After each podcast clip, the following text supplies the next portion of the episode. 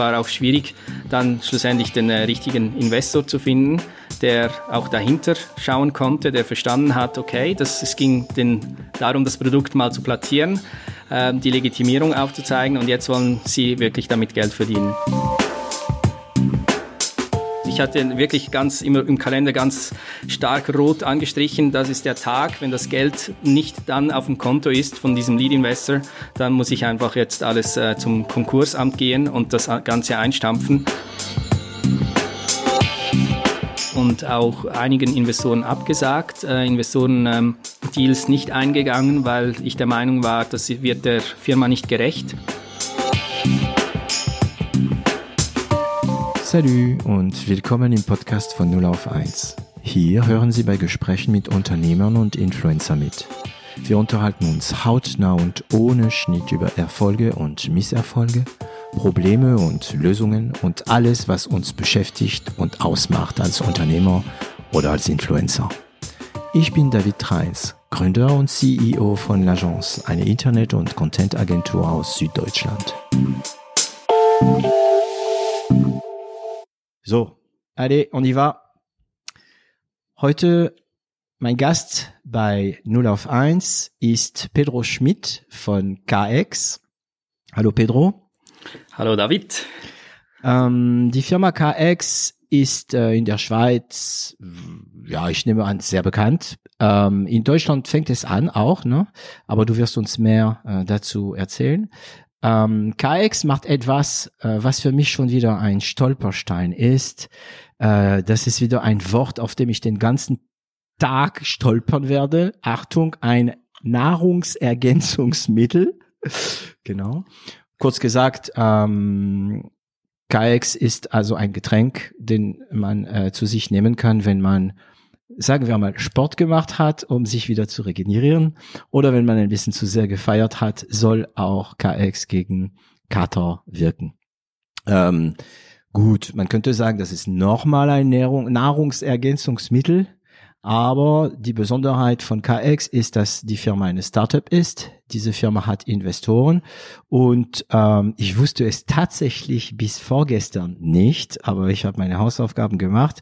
Äh, du warst bei Hölle der Löwen in, äh, in der Schweiz. Und da natürlich kannst du dich vorstellen, ich habe einige Fragen zu dieser Sendung.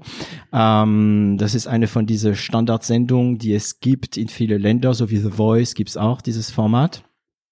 Und da unsere ähm, Zuhörer nicht unbedingt fernsehaffin sind, wird es für dich auch interessant, interessant zu erfahren, was die Hölle der Löwen ist. So, also nochmal fürs Protokoll. Hallo Pedro, willkommen bei 0 auf 1. Ähm, könntest du dich kurz mal selbst vorstellen? Ja, sehr gerne. Hallo David. Ähm, wie du gesagt hast, Pedro Schmidt ist mein Name. Ich bin 37 Jahre alt, äh, wie man hört, äh, vom Akzent her äh, aus der Schweiz, aus Zürich, um ganz genau zu sein. Ich mhm. habe äh, ursprünglich äh, pharmazeutische Wissenschaften an der ETH Zürich studiert. Die ETH Zürich ist eine sehr renommierte Universität, gehört zu den zehn besten auf der Welt. Ähm, habe dann äh, einige Jahre in der pharmazeutischen Industrie verbracht, also vier Jahre und im 2016 dann KX auf, ähm, gegründet. Also die Firma heißt eigentlich ph. AG oder Limited, ähm, das eben für KX äh, verantwortlich ist. Okay, das heißt, ähm, du hast deinen Job gekündigt, um Unternehmer zu werden? Das ist genau so. Also der Weg dahin war ähm, ein bisschen besser durchdacht. Also ich habe tatsächlich äh, diese vier Jahre sehr viel Geld äh, beiseite gelegt, äh, 150.000 Schweizer Franken damals. Und das war dann mein Startkapital, damit loszulegen, ja. Ah, okay. Ähm, ich muss fragen, also ich, ich muss mich bei dir erstmal bedanken, weil ich kann dich verstehen.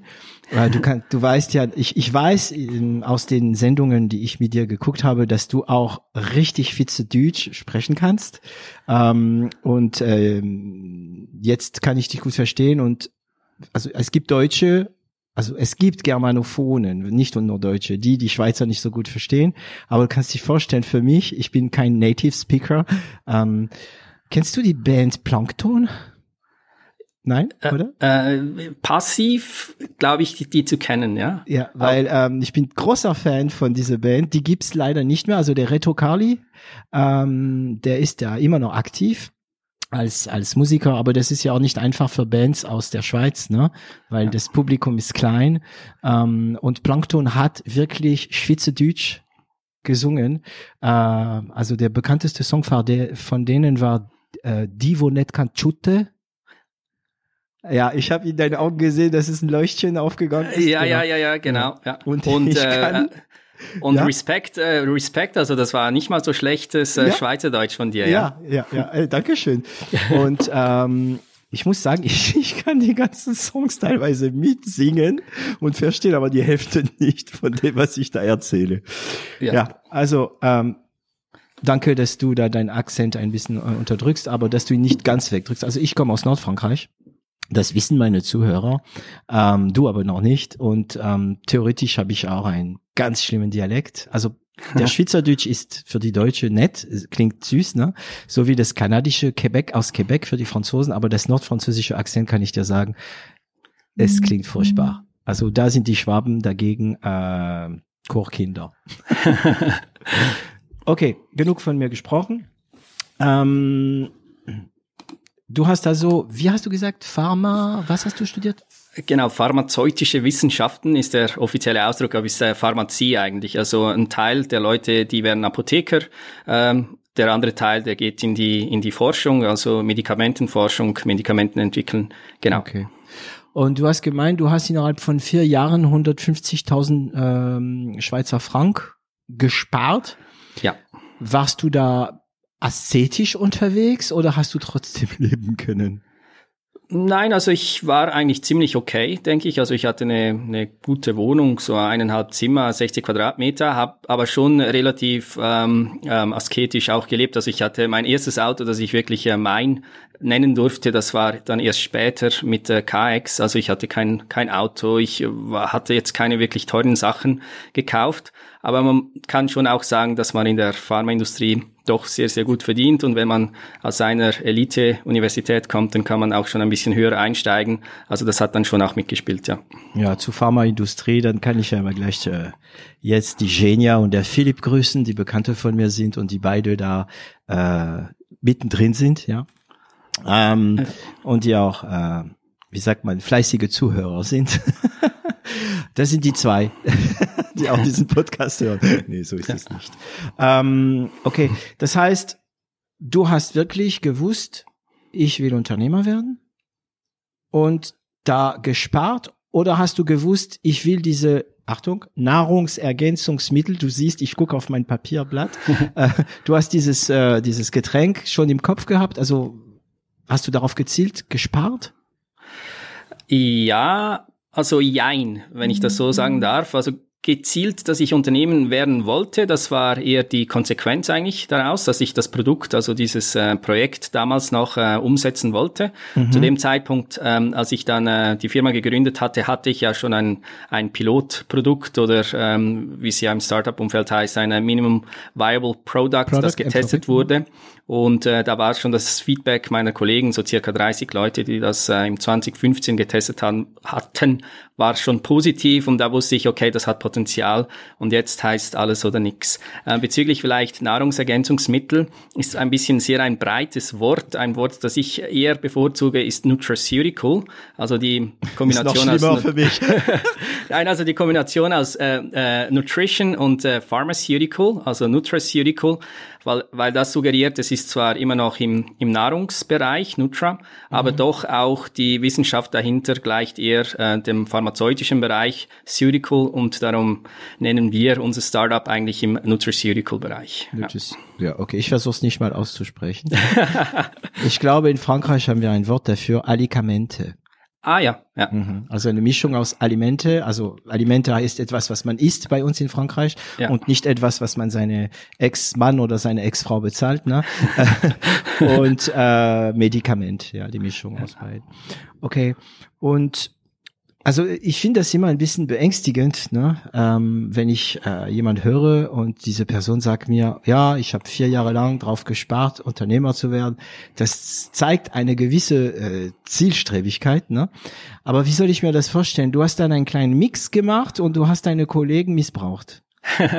ja, das geht äh, wirklich äh, so in diese Richtung. Also die, die ganze Forschung, die hat in der Zeit hat sie circa vier Jahre beansprucht. Ich habe damit angefangen, als ich noch äh, Student war, ähm, so gegen Ende Studium. Ähm, die Story vielleicht dahinter, wenn ich die ganz kurz anreißen darf. Gerne, gerne. Das war eine Studentenreise mit circa fünf, sechs Kollegen äh, nach Köln. Also wir sind äh, aus Zürich, äh, von Zürich aus äh, mit dem Zug nach Köln gefahren, weil als Student hat man nicht viel Geld und wir wollten äh, ein Partywochenende machen und äh, wir waren noch, noch nie in Köln. Also sind wir dahin gefahren und am äh, Freitagabend entsprechend natürlich auch Party gemacht. Am nächsten Tag, am Samstag, wollten wir ein äh, Fußballspiel des ersten FC Köln uns anschauen gehen, so um zwei Uhr nachmittags. Und uns ging es dementsprechend noch nicht so gut äh, nach dem ähm, Abend vorher. Und auf dem Weg ins Stadion haben wir dann so bei einer Drogerie, bei einer riesigen Drogerie, die, die es so in der Schweiz eigentlich gar nicht gibt, ähm, gehalten. Und äh, ich habe mich da herumgeschaut und ich habe wirklich tatsächlich nichts gefunden, das dem Zustand äh, wirklich entgegen ähm, hilft. Also klar, es gibt Schmerzmittel, das dämpft aber nur die Symptome. Äh, das macht nicht, dass es dem Körper wirklich besser geht. Also da wird nicht die Leber regeneriert oder die Muskeln und so weiter regeneriert. Und das hat mich dann äh, schon auch gestört als Pharmazeuten. Und äh, zurück in der Schweiz angekommen, habe ich geschaut, ja, was kann man da machen? Das kann es ja nicht sein. So ein riesiges Problem, dass das nicht äh, noch nicht ähm, angegangen wurde. Und diese Forschung, die vier Jahre dann ähm, ja gedauert hatte, natürlich nicht äh, alles äh, Fulltime. Die basierte grundsätzlich oder vor allem auf einer wissenschaftlichen Literaturrecherche. Also das heißt nicht, dass ich, äh, das war auch mit ein Teil, so im Labor stehen und ähm, äh, die Pulver zusammen zu mixen. Ähm, der Hauptteil aber wirklich bestand darin, zu schauen, was gibt es für wissenschaftliche Publikationen, für Studien, die das Thema schon angeschaut haben, die gezeigt haben, dass gewisse Substanzen ganz gewisse auch ähm, Vorteile bringen im Körper. Und so ist dann wirklich eine Rezeptur zusammengekommen. Ich wusste, aha, Betain hat ähm, dort in der Leber eine sehr gute Wirksamkeit gezeigt in vielen Studien. Das ähm, scheint belegt zu sein. Also braucht es in meinem Produkt auch äh, Betain und so weiter. Und so kamen dann die 25 Substanzen zusammen. Und der Fun Part dann der Forschung war tatsächlich, sich die Substanzen ähm, zu bestellen, bei mir in der Küche ein kleines Labor äh, aufzubauen, das äh, in Handarbeit zu mixen und dann den Kollegen äh, ja als Versuchskaninchen zu missbrauchen. Okay. Ähm, es, ich weiß nicht, ob man das dann äh, auf die Aufnahme hören wird, aber bei mir kracht es gerade extrem mit Gewitter und so weiter und so weiter. Aber gut, das hat was Nettes.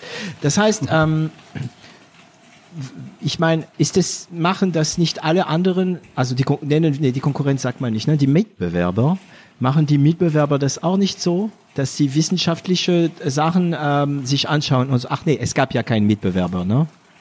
Ja, in diesem ganz konkreten Bereich gab es äh, keine Mitbewerber, mhm. ähm, aber an und für sich natürlich schon. Also ähm, die großen, die großen Firmen, ähm, Bayer, äh, Nestle und so weiter, die haben natürlich auch ihre Forschungslabors. Mhm. Aber in dem Bereich tatsächlich äh, gab es keine gleichwertigen Mitbewerber. Äh, und es ist auch so, dass wir da wirklich äh, die Speerspitze sind der Forschung, weil das Ganze wurde dann auch zum Patent eingereicht, also weltweit. Und ähm, das, äh, ja, das sieht sehr gut aus, ja. Das heißt, eine deiner ersten Investitionen war wahrscheinlich die Patent. Das ist genau das. Also das war wirklich, ähm, weil Patent, das kann zwar jeder einreichen, der möchte. Es gibt da nicht so extrem standardisiert oder sehr, sehr formelle Prozesse. Das ist relativ einfach, das einzureichen. Aber wenn man es äh, wirklich gut machen möchte, vor allem mit einem äh, globalen Fokus, wie wir das äh, machen wollten, haben wir da von Anfang an natürlich spezialisierte Patentanwälte äh, eingestellt und das wurde dann relativ schnell relativ teuer. Ja, ja die sind nicht billig. Das heißt, du hast, äh, also der Name ist wahrscheinlich ja auch geschützt geschützt, unabhängig davon ab. Und du hast, was hast du eigentlich, ähm, man kann eine Idee nicht schützen, so viel ich weiß. Ne? Also was ist dann geschützt? Die Mixtur, die, die, Genau, also beim Patent, das ist äh, wirklich die Wissenschaftlichkeit dahinter ist geschützt. Das ist jetzt keine, keine Rezeptur, die man, äh, sagen wir, das ähm, hat 25 Inhaltsstoffe und man verändert einen Inhaltsstoff und das ist dann eine andere Rezeptur. Das könnte man the theoretisch auch als Marke, als Trademark schützen lassen. Das wäre auch, aber bei uns ist es wirklich ein tatsächliches wissenschaftliches Patent und das ähm, beinhaltet drei Kategorien. Die Kategorie eins ist ähm, die äh, Formulierung, ähm, aber nicht unbedingt ähm, die einzelnen Inhaltsstoffe. Also was ich genau meine, als Beispiel zum Beispiel, Ähm, wir wissen alle oder viele wissen, dass wenn man jetzt äh, Alkohol, Wein vor allem, aber auch Bier konsumiert, das kann zu einem sauren Magen führen, äh, dass man sauer aufstoßt. Ähm, und in Kajaks hat es natürlich gewisse Antazida drin, also Magensäure hemmende Substanzen. Und das ist natürlich auch Teil des Patents. Es gibt viele verschiedene Antazida. Es gibt zum Beispiel Magnesiumcarbonat, Calciumcarbonat, Aluminiumhydroxid. Und im Patent, im Rahmen des Patentes ist es wirklich ähm, die Substanzgruppe Antazida oder Substanzgruppe magensäurende äh, äh, Produkt geschützt. Das heißt, wir ganz konkret nutzen jetzt bei KX Magnesiumcarbonat und Calciumcarbonat. Es kann nicht jetzt einfach jemand kommen und sagen, ah, das ist eigentlich noch eine gute Idee. Äh, die nutzen schon diese zwei Substanzen, also nehmen wir jetzt Aluminiumhydroxid. Das wäre dann immer noch geschützt in unserem Patent. Und so wie, wie Lego-Bausteine ist dieses Patent zusammengesetzt äh, für die Leber, für die Muskeln, für das Gehirn und so weiter. Äh, das ist ein Teil des Patents. Dann der zweite Teil ist auch die Einnahme, weil auch diese hat eine gewisse äh, Wissenschaftlichkeit dahinter, dass man das in drei ähm, Portionen einnimmt, vor dem Schlafen, nach dem Aufstehen am nächsten Tag. Mhm. Das wird auch so ähm, äh, patentiert. Und das dritte ist die Kombination der beiden Produkte, die wir haben. Das eine ist das KX Reload, das Nahrungsergänzungsmittel, und das andere, das wir erst in der Schweiz ähm, eingeführt haben, aber auch in Deutschland eingeführt wird, ist das KX Dolo, das Arzneimittel. Okay. Ja. Ähm, das bedeutet, ich kann jetzt nicht morgen also es wird schwierig für mich, wenn ich morgen ein Konkurrenzprodukt machen will für den gleichen Zweck. Ja, es ist natürlich so, dass der, der Zweck ist ähm, ja jetzt nicht so extrem innovativ, dass, dass, äh, dass äh, nicht andere natürlich das auch schon ähm, ähm, sich ausgedacht haben. Und es gab gewisse Patente, die in den, ähm, in den 80er, 90er Jahren eingeführt wurden, die äh, jetzt äh, den Patentschutz bereits verloren haben. Mhm. Und natürlich auch unser Patent basiert auch auf, ich würde sagen, ein Drittel auf diese Patente auch, aber on top natürlich da noch zwei Drittel ähm, wissenschaftliche oder wie man es im, in Patentjargon nennt, ähm, erfinderische Neuheiten, die so dann natürlich geschützt sind. Aber mittlerweile findet man äh, auf dem Markt auch andere Produkte, die aber ausschließlich ähm, von der Zusammensetzung her auf diesen einen Grunddrittel basieren. Genau, genau. Aber du hast ja, ah doch, du hast wahrscheinlich schon ein bisschen Ahnung gehabt ähm, von wissenschaftlichen Patenten durch dein Studium oder nicht? Ja, es ist ein, ein so Freifach oder so ein, ein, das ich damals auch belegt hatte, war auch Patent 1, Patent 2, kann ich mich erinnern. Ähm, aber ich muss schon sagen, also es war eher rudimentär, also es war sehr, sehr, sehr viel äh, Learning by Doing im ganzen mhm. Prozess, ja. Ja, ja. Wir, wir haben ja auch unsere ersten Name geschützt äh, jetzt mit äh, mit der Agentur und äh, wir hatten ja auch keine Ahnung, aber das das geht ja. Also man kann es ja lernen und man lässt sich helfen von Spezialisten. Kannst du uns sagen, was es so ungefähr gekostet hat, das weltweit zu schützen? Ja, es sind äh, so der ganze Prozess hat verschiedene Stadien, würde ich mal sagen. Stadion 1 ist äh, das einzureichen ähm, und da hängt es natürlich extrem ähm, davon aus, wie viel Eigenarbeit man selbst macht. Also wenn man die Patentschrift, wie ich das da, damals auch gemacht hatte, um Kosten zu sparen, so weit wie möglich äh, selbst äh, verfasst hatte und das schon mehr oder weniger ähm, ähm, vorbereitet an einen Patentanwalt gibt, der zumindest äh, inhaltlich jetzt nichts äh, ähm, Neues erfinden muss sozusagen, sondern das einfach dann ums übersetzen wird es einfacher. Es gibt natürlich auch, dass man das von Grund auf einfach sagt, schau mal, das ist so die chemische Formel, mach ein Patent daraus, das wird dann auch teurer. Mhm. Also das ist ein Teil, das würde ich sagen, war bei circa 20.000 Schweizer Franken, äh, das alles einzureichen. Dann kommt die Phase 2, die ist recht günstig. Das sind dann einfach so die laufenden Kosten. Das sind wann, wenn äh, Nachfragen kommen vom Europäischen Patentamt zum Beispiel, das sind dann so Kosten im einstelligen 1000 Euro Bereich.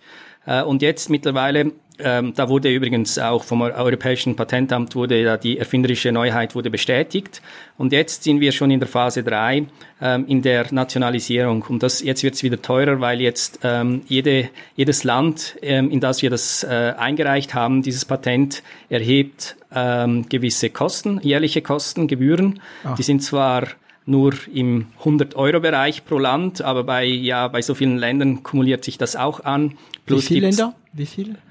Also in Europa sind wir in allen Ländern ähm, eingetragen und weltweit haben wir einzelne Regionen uns ausgepickt. Das ist natürlich USA, China, Russland, Brasilien, Japan, Korea. Mhm. Genau, ich glaube, das sind diese, vielleicht noch ein paar andere kleinere, äh, um natürlich eine ähm, äh, Marktvorherrschaft auch aufrechtzuerhalten. Ja, mhm. genau. Okay, also kann man sagen, so um die 30 bis 40.000 Schweizer Franken, was auch so zwischen 30 und äh, ich schätze mal äh, 35.000 Euro, ne, etwa. Das würde ich sagen, ja. Also das ja. sollte man äh, sicher budgetieren, wenn man das äh, seriös machen möchte, ja. Und also gut, Achtung, ähm, dein Produkt verkauft sich. Aber hast du damals gewusst, dass es sich verkaufen wird? Hat es sich Nein. damals schon? Also du hast wirklich blind dein eigenes Geld und Zeit investiert. Und wo hast du die, äh, wie soll ich sagen, äh, die Sicherheit, also nicht die Sicherheit, die, die Überzeugung geholt? Ja, das war wirklich, ähm, äh, das war tatsächlich so. Also ich, man wusste gar nichts. Ähm, es sind ja auch andere Themen. Es ist jetzt nicht nur das Patent, sondern ähm, bei einem Nahrungsergänzungsmittel äh, das Ganze ist auch äh, hoch äh, reguliert. Also da waren auch noch Fragen offen: Kann man so ein Produkt überhaupt bewerben? Das waren auch dann andere Kosten von anderen Anwälten. Also das Risiko oder die Unsicherheit, sage ich jetzt mal, war schon da.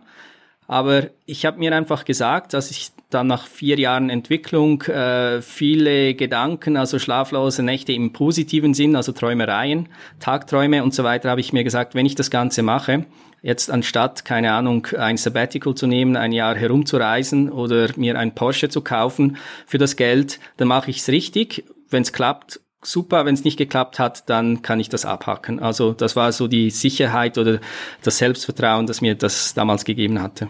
Es klingt so ein bisschen, als ob du so ein Abenteuer. Ne? Das, das gibt Leute, die machen ein Sabbatical und gehen, keine Ahnung, im Sahel äh, sechs Monate und dann gehen sie mit irgendeiner Dreckskiste runter äh, im, nach, nach, nach Südwestafrika oder nach Südafrika sogar. Und bei dir war das dein Abenteuer, kann man das so sehen? Damals natürlich, jetzt im 2016, äh, war das tatsächlich so. Ähm, dann ab 2017, als wir äh, dann das Ganze wirklich zu einem Business entwickelt hatten, äh, ja. dann war es ein Business, ja. Okay. Also, okay. Wow. Hörst du es, ja? Kannst du, also du kannst jetzt den Zoom hören, ja, bei mir kracht es. Ähm, okay. Hm, warst du gut in der Schule? Ich war je nach Fach oder manchmal sogar je nach Themengebiet war ich sehr gut. Also hatte ich eigentlich so die besten Noten. Und dann, wenn es mich gar nicht interessiert hatte, dann war ich auch sehr schlecht.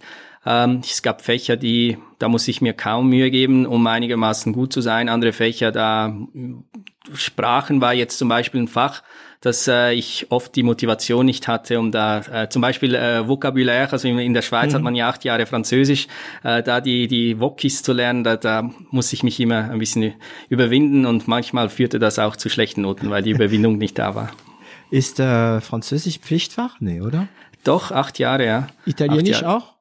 Äh, man kann ab einem gewissen Zeitpunkt kann man wählen, möchte man weiter Französisch oder zu Italienisch wechseln oder auch Italienisch als Freifach nehmen. Also Italienisch entsprechend nicht, ja. Ah, ich weiß noch, ich war mal mit ähm, mit einer Band unterwegs. Das waren Schweizer. Ähm, und es war unglaublich, sie zusammen sprechen zu hören, weil alle vier kamen aus verschiedenen Kanton, wie sagt man Mehrzahl von Kanton, ist Kantonen? Die Kantone, ja. Kantone. Ähm, und die haben sich, es war der Hammer. Mit mir haben sie Französisch gesprochen, dann haben sie Rätoromanisch gesprochen, hm. klingt auch knuffig. Ähm, dann haben sie Deutsch gesprochen, sind auf Italienisch umgestiegen. Also das war abhängig von dem, was man, äh, was die erzählen wollten, haben sie auch eine andere Sprache gehabt. Ne? Ähm, okay. Und du hast also studiert, du hast dann äh, einen Job gehabt in der Pharmaindustrie. Hm, wahrscheinlich könntest du auch, also wir wünschen das natürlich nicht, aber wir, du bist ja ziemlich sicher, dass du danach, wenn, wenn dieses Abenteuer zu Ende geht, äh, dass du einen anderen Job kriegen würdest, sofort wahrscheinlich mit der Erfahrung auch. Ja, ähm, genau. Also ich muss sagen, also schon äh, ab Studium wurde ich von einem Headhunter abgeworben und dann äh, hatte ich zwischendurch wieder von Headhunters. Also ich glaube, da habe ich natürlich die Sicherheit, denke ich, weil Es ist ein Studium, das ist doch relativ spezialisiert in einer Industrie, die gerade in der Schweiz äh, sehr breit ist äh, und auch es eher schwierig ist, äh, qualifizierte Fachkräfte zu bekommen. Also diese Sicherheit, die habe ich schon, ja. Mhm.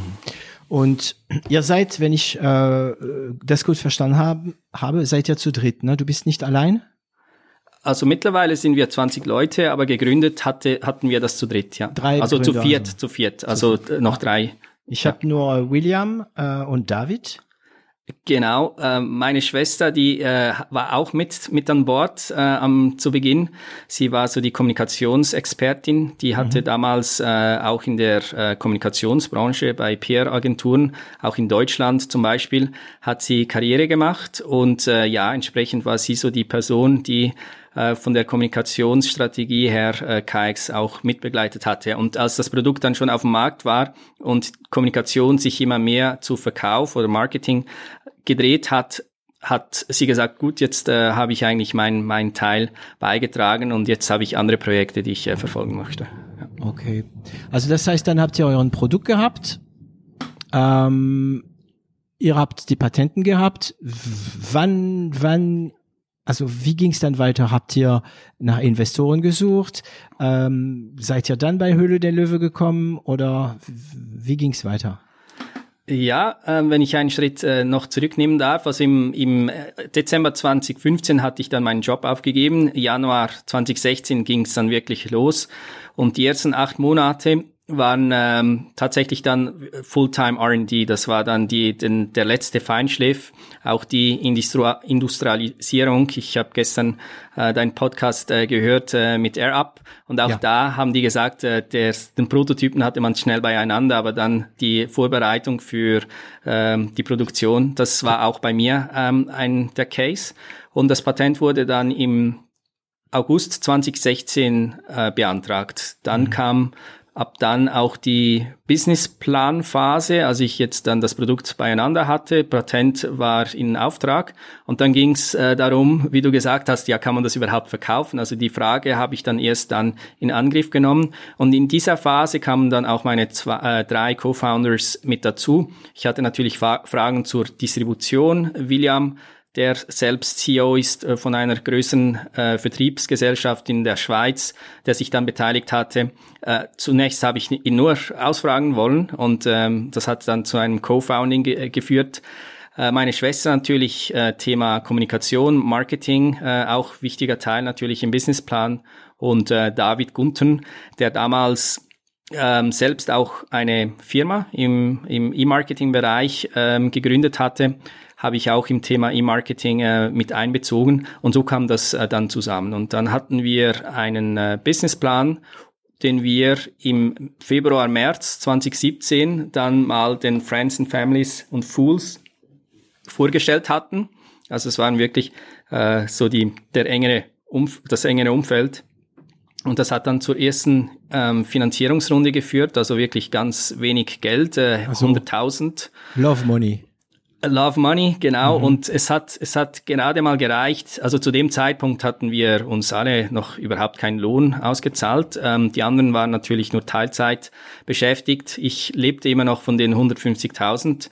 Äh, und diese 100.000 Franken, die wir zusätzlich äh, geraced hatten, reichten aus, um die erste Charge zu produzieren und ähm, auch erste kleinere Kosten ähm, anzuschaffen. Eine Mitarbeiterin, die sich um äh, das Büro, also um das Administrative gekümmert hatte. Das sind so Sachen, ja, die natürlich viel Zeit beanspruchen. Das heißt, du hast 100.000 Love Money bekommen. Ähm, Ihr wart zu dritt. Äh, haben William äh, und David auch investiert? Äh, William hat mit seinem Vater auch investiert, also die waren auch finanziell beteiligt. Ähm, David und meine Schwester, die haben von Anfang an gesagt, die sind mit dabei, sie nehmen ein Pensum an und werden da äh, über Aktien dann vergütet. Ja. Okay. Aber ähm, William mit seinem Vater, war das äh, während der Love Money oder vorher ist er gleich? William, der kam wirklich äh, relativ äh, aggressiv rein, also im positiven Sinne. Ja. Der wollte es wirklich äh, mit dabei sein und hat sich, äh, zu dem Zeitpunkt hatte ich äh, noch überhaupt kein Geld ähm, äh, gesucht. Also das war im November 2016, noch eigentlich in der Phase, als der Businessplan entstand. Und dann sagte er, nein, nein, ich möchte dabei sein mit meiner Firma als Person. Und dann habe ich gesagt, schauen wir mal. Und dann hat er gesagt, ja, und auch äh, finanziell. Und äh, so hat äh, dann das eine zum anderen geführt, ja. Okay, das bedeutet, bis William kam, warst du 100 Prozent? Ja. Achtung, genau. wir kommen jetzt an Themen, da muss ich wieder meine Zuhörer warnen, bei denen Unternehmer nicht immer antworten dürfen. Deswegen sind manchmal die Antworten so ein bisschen schwammig, aber ich probiere es jedes Mal. so, wie viel hattest du, nachdem William seine Aggression gestartet hat? Also finanziell oder FTs meinst du? FTs. Ja, dann waren wir so bei 180 Prozent, würde mhm. ich jetzt sagen. Ähm, wobei, also 180 Prozent offiziell auf dem Papier. Also ich glaube, äh, ich weiß nicht, wenn ich das letzte Mal eine 40-Stunden-Woche hatte. Also mhm. wenn man meine Prozente anschaut, dann sind wir sicher schon bei 150 Prozent. Also damals, jetzt heute wahrscheinlich äh, bei 160, 70 Prozent. Äh, und dann also effektive Arbeitsleistung, ähm, denke ich, waren wir da schon bei so 250 Prozent, ja. Oh, zur zweit. Äh, nein, ah, ah, Entschuldigung, das war, ich habe da ähm, die anderen auch schon mit einbezogen, also William mhm. äh, und David und meine Schwester Patricia. Ja. Okay. Und ähm, das heißt, zusammen zu viert hattet ihr 100 Prozent, also gehörte euch 100 Prozent der Firma? Ja. Und nach der Love Money? Ähm, das war eigentlich eine ziemlich äh, sympathische Runde. Das war eine Verwässerung von zehn Prozent, also oh. noch relativ. Ja. ja, genau. Also ja, ja, genau. So, das heißt, ihr habt diese 100.000 benutzt um die erste Charge. Ach, ich habe ein bisschen ein Déjà-vu mit ähm, mit AirUp, ja. Ähm, und und dann weil ihr habt, ihr habt wahrscheinlich schon parallel angefangen zu kommunizieren. Also deine deine Schwester und David haben wahrscheinlich angefangen zu kommunizieren, oder? Genau, also dann ging es darum, einen Kommunikationsplan äh, zu erstellen, diesen dann äh, umzusetzen, also Homepage programmieren, ähm, versuchen, also meine Schwester war eher auf der PR-Schiene, versuchen da irgendwie PR zu generieren. Bei Dave war es wirklich sehr operativ, Homepage, Broschüren herstellen und so weiter. Äh, Charge produzieren. William war äh, beschäftigt mit der ganzen Supply Chain, also mhm. ähm, Einlagen, Distribution, ähm, Key Accounts finden. Und im September 2017 haben wir das dann lanciert in Zürich, ja. Damals in äh, 15 Apotheken, also das war das höchste der oh, Gefühle. genau. Ja. Erinnerst du dich an der erste Apotheke, die zugesagt hat? Äh, ja, das war, ich, ich äh, kenne ja aus dem Studium ähm, auch einige, die Apotheker geworden sind und ähm, genau das war dann jemand, der äh, mit seinem Vater zusammen in Zürich an besser Lage drei Apotheken geführt hatten und da war dann die erste Zusage und aus diesen drei Apotheken kam dann noch äh, erst dann äh, ja zwölf dann erstmal hinzu, also nicht wirklich recht wenig muss man sagen. Ja. Wie wie viel äh, wie viel war die wie groß war die erste Charge? Das waren 30.000 Packungen, wenn ich mich nicht äh, irre. Ja, äh, Und, war, ja genau 30.000. 30.000. Okay, da muss ich noch dazu kommen. Das ist jetzt viele Themen, die sich äh, aufmachen für mich gerade auf einmal. Okay, warum Apotheken? Genau, also das war ähm, darum auch vielleicht mein meine Anmerkung zum Bereich Nutraceutical, weil wir haben das Produkt oder ich ganz persönlich habe das Produkt immer sehr aus der wissenschaftlichen Seite betrachtet. Und um ein wissenschaftliches Produkt ähm, gerecht zu werden im Verkauf, muss es auch im Fachhandel verkauft werden. Und da haben wir natürlich den Apotheker als äh, die Person gesehen. Wir haben es jetzt nicht unbedingt, ähm, sagen wir, im Supermarkt gesehen, neben Eier, Milch und Käse, wobei natürlich heute machen wir den größten Teil des Umsatzes äh, im Supermarkt. Aber für die Lancierung war es uns doch wichtig auch, dass die Fachleute, die das Produkt zumindest ähm, beurteilen können, wissenschaftlich, dass sie sagen, doch, das, das macht Sinn und das wollen wir verkaufen, ja. Okay, ein bisschen eine härtere Frage vielleicht. Also das ist jetzt das Narrative, würde Moritz Preiser von Granny sagen. ähm, wie viel ist da drin Image, wenn man sagt, ich gehe zur Apotheke? Ja, klar, also ist natürlich auch, auch ein Teil, muss man sagen. Also es ist wirklich äh, ein Image, aber das ist jetzt auch ein Image, das man sich verdienen muss, äh, würde ich jetzt sagen, weil der Apotheker, wenn es absoluter Blödsinn ist, dann kann er als Fachperson kann er auch nicht wirklich dahinter stehen hoffe ich jetzt mal, äh, viele. Und darum ist das wirklich diese Legitimierung. Also vieles, was wir machen, ähm, ist wirklich über die konkrete Legitimierung. Wir kommen sicher ja dazu jetzt da mit den äh, Bundesliga-Clubs, die ähm, KX äh, mit uns zusammenarbeiten. Also wir exponieren uns recht stark. Wir geben das Produkt wirklich ganz konkret in die Hände und sagen, testet's, schaut's an. Wenn es nichts taugt, okay. Aber mhm. wenn es taugt, dann äh, haben wir einen Deal. Und so ging das. Ja.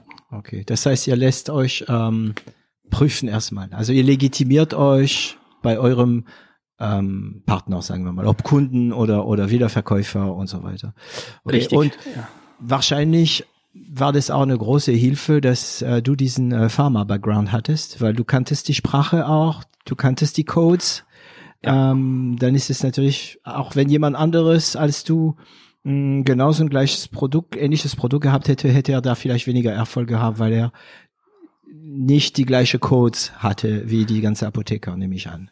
Ja, das kann ich so, denke ich, zu 100 Prozent unterstreichen. Das, mhm. denke ich, hat mir sehr viel geholfen, dass ich aus der Pharmabranche kam und das auch äh, ja schon gemacht hatte. Ja. Mhm.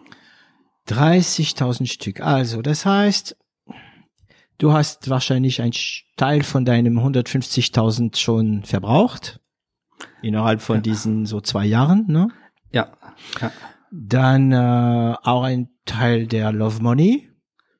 Ich möchte hier auch das Thema äh, für alle ansprechen. Ähm, das schwierigste Money, finde ich, ist Love Money. Weil wenn du da versagst, ist der Druck enorm. Das ist wie wenn du ein Konzert machst und du spielst vor irgendwelche Fremde. Gut, du, du, du hast Lammfieber. Aber wenn deine Familie da ist oder deine Freunde, dann, ja. Ähm, also ihr habt einen Teil dieses Love Money dann verbrannt, also verbrannt, naja, in, in, in, in konkrete Produkte umgewandelt. Okay, und habt ihr dann die 30.000 Stück zu Hause bekommen oder wurde es zwischengelagert? Äh, ah. ja, genau. Also das war dann äh, Williams William. äh, Aufgabe. Mit seiner Distributionsfirma konnten wir das eigentlich relativ von von Anfang an recht professionell lösen, dass er das äh, bei sich zwischengelagert hatte und dann so weiter distribuiert hatte. Ja. Mhm. Und das heißt, ihr habt das gehabt und kamen gleich. Äh, ihr hattet in der Moment, wo es produziert war, wahrscheinlich schon die Apotheker oder noch gar nicht? Gar nichts. Also wir sind wirklich einfach mal, äh, die Produktion wurde im Juli in Auftrag gegeben. Im ähm, 15. September wurde das lanciert und ich kann mich erinnern, dass äh, so die ersten Zusagen, die kamen ähm, Anfang September. Und der Grund war hauptsächlich auch, weil ähm, das Ganze ist sehr, sehr durch und durch reguliert. Und bevor wir nicht wirklich eine Packung hatten, also wirklich eine Produktionspackung, war es wirklich schwierig, eine Zusage zu bekommen, weil die Leute wollten natürlich auch sicher sein, dass alle rechtlichen Informationen draufstehen. Äh, und erst dann kamen die Zusagen. Ja. Ist in der Packung auch so ein Blatt wie bei Medikamente oder ist es nicht nötig?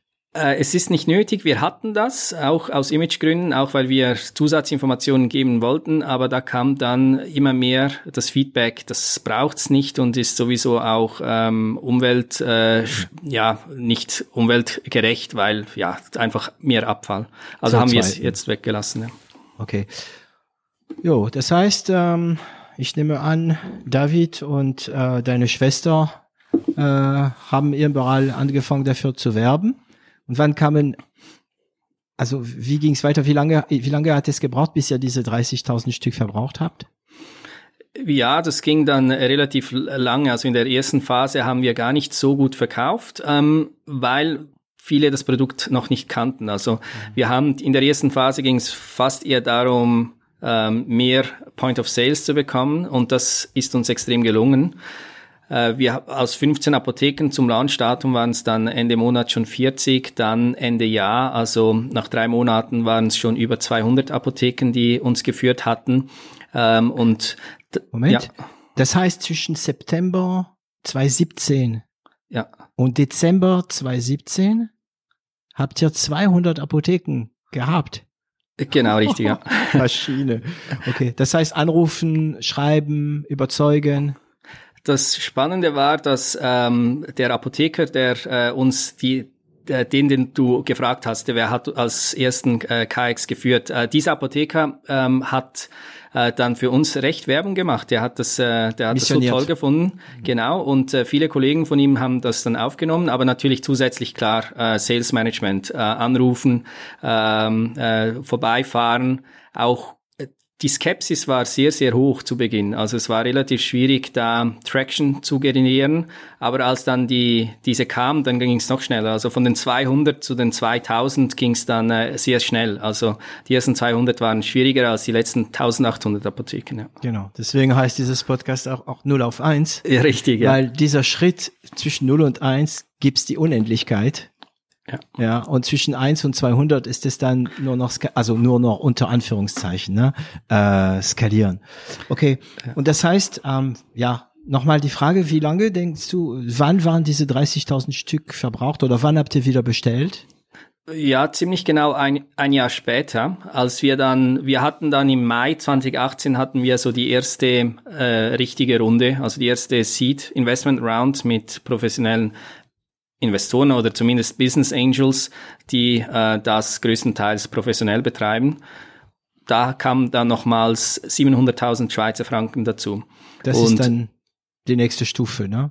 Genau, richtig. Das kam im Mai 2018, äh, dank dessen, dass wir natürlich äh, zwar praktisch nichts verkauft hatten. Also ich denke, es waren vielleicht so 10.000 Packungen in dieser Zeit, aber äh, natürlich sehr viel äh, Legitimierung sehr viel äh, Feedback äh, und Testimonials von, von Fachleuten zeigen konnten, die gesagt haben, das Produkt ist wirklich gut. Also wenn man es kennt, äh, wenn man es kennt, dann ähm, möchte man es wieder kaufen. Und in dieser Seed-Runde ging es dann darum, wirklich mal erstmals Marketingbudget zu bekommen, dass die Leute äh, mhm. überhaupt KX kennen. Ja. Genau, das wäre dann, dann ist meine nächste Frage damit beantwortet. Ähm, das heißt, ich wollte sagen, wenn ihr so viel Apotheken habt, also ich meine, in, äh, in Mai hattet ihr wahrscheinlich schon die 2000 Apotheken dabei. Ähm, ja. Warum habt ihr das Produkt nicht verkauft? Und jetzt kam die Antwort von dir, ja, wir waren nicht bekannt. Das heißt, es reicht nicht, dass das Produkt in der Apotheke sichtbar ist. Ja, also genau, das, das ist schwierig. Also Apotheken, das war uns auch bewusst. Ähm, da war ein ein, ein Gap zu unserer Zielgruppe, äh, eher gesunde, eher äh, männliche ähm, äh, Kunden und die gehen vielleicht einmal, höchstens zweimal pro Jahr gehen die in die Apotheke, weil die mal ein Schmerzmittel brauchen und dann haben sie sich vielleicht den Rücken ähm, irgendwie verdreht und brauchen ein Perskindol oder so und da ist natürlich die Begegnung mit dem Produkt ähm, relativ tief und das ist natürlich äh, dann eher schwierig.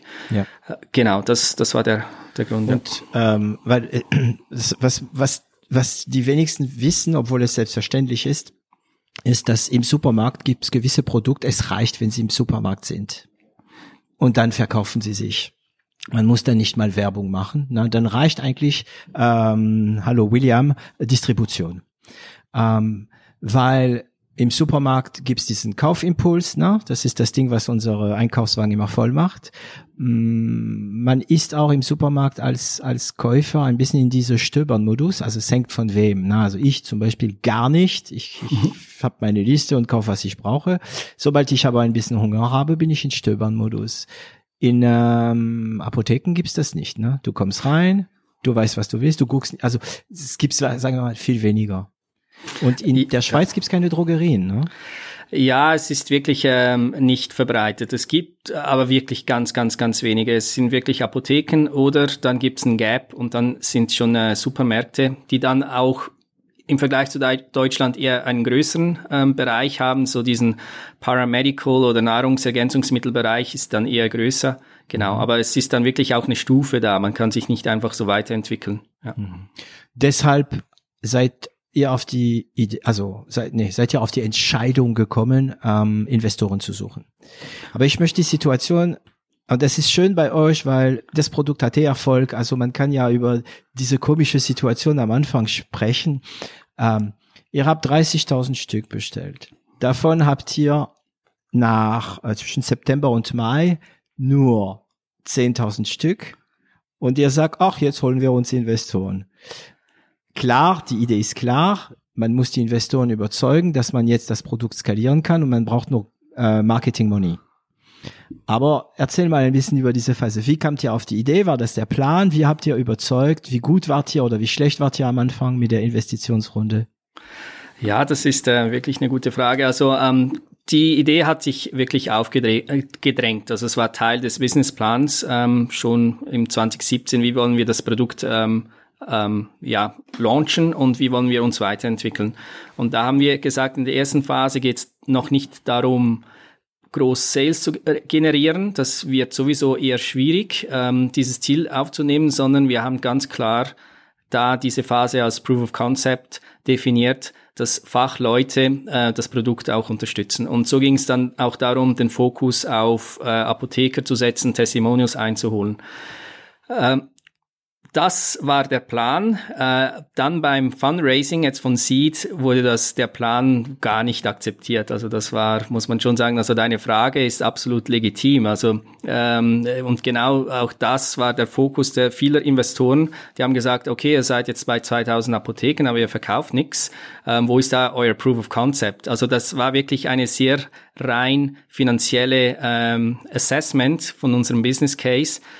Und es war wirklich schwierig, das ähm, zu erklären, zu sagen, ja, aber aufgrund von Marketing, das ist der Grund, das wurde weitgehend nicht akzeptiert. Und ähm, es war auch schwierig, dann schlussendlich den äh, richtigen Investor zu finden, der auch dahinter schauen konnte, der verstanden hat, okay, das, es ging den darum, das Produkt mal zu platzieren, äh, die Legitimierung aufzuzeigen und jetzt wollen sie wirklich damit Geld verdienen. Äh, kann ich jetzt auch sagen, weil es, wie du gesagt hast, jetzt sind wir ganz in einer anderen Situation. Wir hätten nicht gedacht, dass das so lange geht, äh, dieses äh, Fundraising zu betreiben.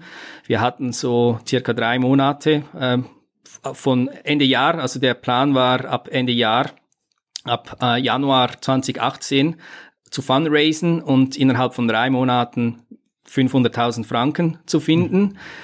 Es wurde dann Ende Mai und äh, als Startup sind zwei Monate sind sehr, sehr, sehr, sehr teuer. Ich zitiere, äh, ich zitiere Ayan Juruk, der bei uns eine Folge gemacht hat von Showrooming. Cashflow is a bitch. Ja, also definitiv. Also das war, das war, denke ich, die härteste Phase. Da waren wir wirklich ganz kurz äh, davor, ähm, alles äh, begraben zu müssen. Schlussendlich aber war dann die Finanzierungsrunde sehr erfolgreich. Also von den 500.000 Schweizer Franken haben wir 700.000 geraced, mehr als wir gesucht hatten. Ähm, genau, also das von dann, von da an ging es dann natürlich einfacher. Und bei wem habt ihr geraced? Das waren ähm, vor allem private Business Angels, die aber das schon äh, professionell betreiben. Also nicht irgendwie solche Investoren, die das ein bisschen nebenher machen, sondern Investoren, die auch ähm, zum Beispiel auch ähm, Firmen haben, ähm, die ja sich um ihr eigenes Investmentkapital äh, sich kümmern. Ja. Mhm. Und wie klein war das kleinste Ticket von diesen Investoren? 100.000. 100.000. Okay. Ja. Okay. Und ähm, das ist ein Thema, was ich äh, gerne, da wo ich gerne bohre. Du hast gesagt, ja, wir waren auch kurz vor dem Abnippen. Ähm, wie schlimm war das? Sehr schlimm. Also, also, wirklich sehr schlimm. Also ich meine, äh, zu dem Zeitpunkt hatte ich mir schon äh, einen Lohn. Ich fang, ich fing an, ich glaube im September 2017 mir einen Lohn auszuzahlen. Ein äh, Lohn, der war weniger als das Hälfte, was ich äh, damals in der Pharma verdient hatte, also extrem äh, unter meinem Marktwert. Und ähm, ähm, wir hatten da, wie gesagt, auch ähm, ein, zum Beispiel auch ein äh, Grafiker eingestellt, der ähm, gewisse visuelle Komponenten gemacht hatte. Wir hatten eine, oder ich hatte eine Assistenten und die musste ich alle entlassen. Äh, ich hatte mir selbst auch schon länger keinen Lohn mehr gezahlt. Äh, wir hatten wirklich ein kleines Büro. Äh, das war für das ganze Team war das etwa die Größe wie mein Büro heute ist für mich alleine. Äh, da musste ich mit dem Vermieter sprechen und sagen, es tut mir leid, also wir können die Miete jetzt momentan nicht zahlen. Und auch, äh, ja, also die Mahnungen, die haben sich wirklich äh, gestapelt. Und ähm, das Gespräch war ongoing mit dem Lead Investor und wir, ich hatte da tatsächlich äh, zwei Wochen noch, also ich hatte wirklich ganz immer im Kalender ganz stark rot angestrichen. Das ist der Tag, wenn das Geld nicht dann auf dem Konto ist von diesem Lead Investor, dann muss ich einfach jetzt alles äh, zum Konkursamt gehen und das Ganze einstampfen. Und äh, bis zu dem Tag waren es äh, wirklich noch zwei Wochen, äh, als es dann wirklich funktioniert hatte. Gibt es ein Wort für diesen Tag? Also es gibt der Break-Even, das wäre was der Break-Hell. Wahrscheinlich ja. Ja. Okay. Wow. Das heißt, du hast äh, Leute, mit denen du gern gearbeitet hast, äh, in den Augen anschauen müssen, sagen, hey, können wir nicht weitermachen. Und dein Traum war knapp dabei, dich zu äh, entkommen, ne? Sehr, ja, sehr knapp wow, dabei, ja. Wow, okay. Und dann kam die Runde. Kurz vor, kurz vor, musstest du schon mit den Banken sprechen und sagen, hey, ich brauche ein bisschen Zeit? Also mit den Banken, also zu dem Zeitpunkt hatten wir ja noch keine, keine Bankkredite. Mhm. Äh, das kam erst später. Die Banken, die machen ja nicht unbedingt Risikoinvestment. Nee. Äh, Besonders genau, ja. nicht die Schweizer. Richtig, genau. Ja. Aber wie gesagt, also mit allen, allen äh, Kreditoren, allen, die äh, wir Geld schuldeten, sei es äh, für Miete, sei es für, für ähm, Versicherungen, die mussten alle warten, ja. Aber da, da ist es, was hat es äh, auf dich gewirkt? Weil ich, ich meine, in so eine Phase, wo man äh, die Leute anrufen soll, um denen zu sagen, hey, kein Geld, ich kann die Miete jetzt gerade nicht zahlen und so. Was macht es mit dir? Was ist das, was hast du davon in Positiven im Nachhinein bekommen? Wow, ich hab's, ich hab's dermaßen negativ in Erinnerung, um ganz ehrlich zu sein. Ähm, äh, dass ich äh, gar nicht äh, nie mehr, also ich meine, ich habe ja viele Challenges äh, gefaced, jetzt auch mit Corona natürlich äh, sehr mhm. stark und da konnte ich immer das Positive auch mit rausnehmen. In der Phase muss man schon ganz ehrlich sagen, das war da habe ich eher funktioniert wie ein Roboter. Also ich mhm. habe ganz ganz klar auf den Cent mhm. genau gewusst, ähm, was sind die laufenden Kosten, was sind die Schulden, wann müssen wir alles einstampfen und da muss man da wirklich ohne viel Emotionalität ähm, sich überwinden, ins Geschäft oder ins Büro zu, zu gehen. Äh, mhm.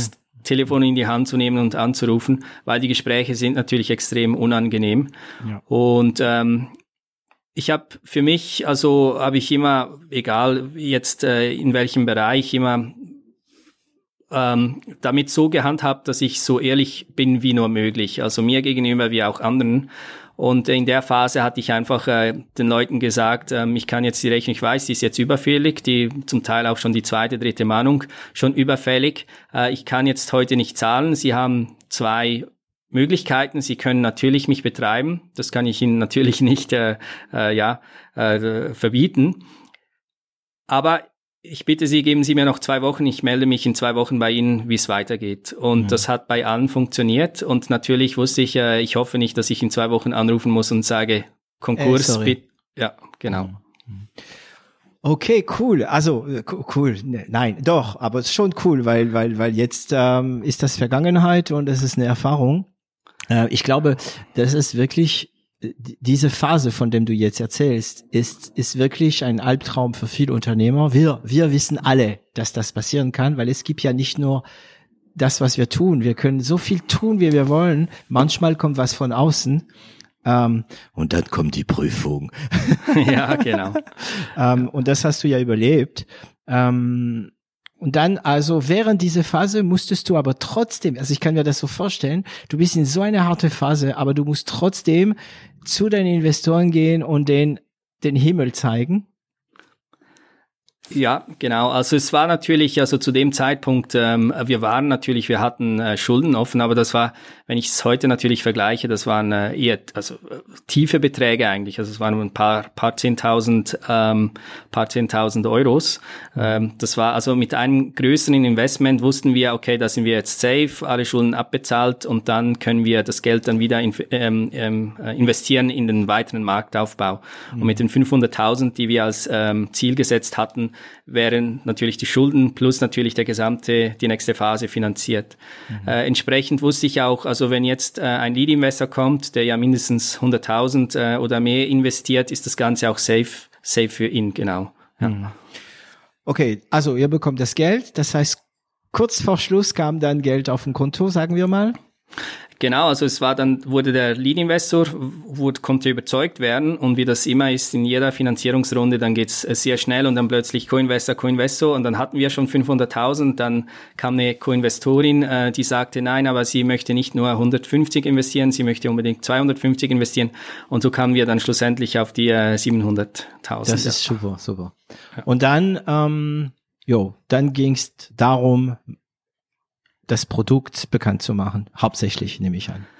Genau, also wir hatten da zwei sehr große Ziele, Bekanntheit und dann auch ähm, Mainstream-Kanal. Also wir haben gesagt, wenn wir jetzt Geld haben, Mainstream-Werbung zu machen, dann wollen wir auch Mainstream-Kanal reinkommen. Und da gibt's ja zwei große Supermarktketten in der Schweiz, Coop und Migro. Mhm. Äh, die Migro, die verkauft keinen Alkohol. Also haben wir das, äh, Migro war von Tag eins ähm, Businessplanung immer out of scope. Wir haben gesagt, es ist absolut unmöglich, in die Migro reinzukommen. Die Migro hat auch andere ähm, Strategien, äh, die dagegen sprechen. Die Migro ist äh, sehr auf Eigenmarken fokussiert. Es gibt fast keine Fremdmarken in der Migro. Selbst Coca-Cola war jahrelang nicht in der Migro erhältlich. Äh, und auch im Gegensatz zu Coop hatten sie nicht wirklich ein gutes äh, Nahrungsergänzungsmittelsortiment. Also ähm, war das nie ähm, im Scope.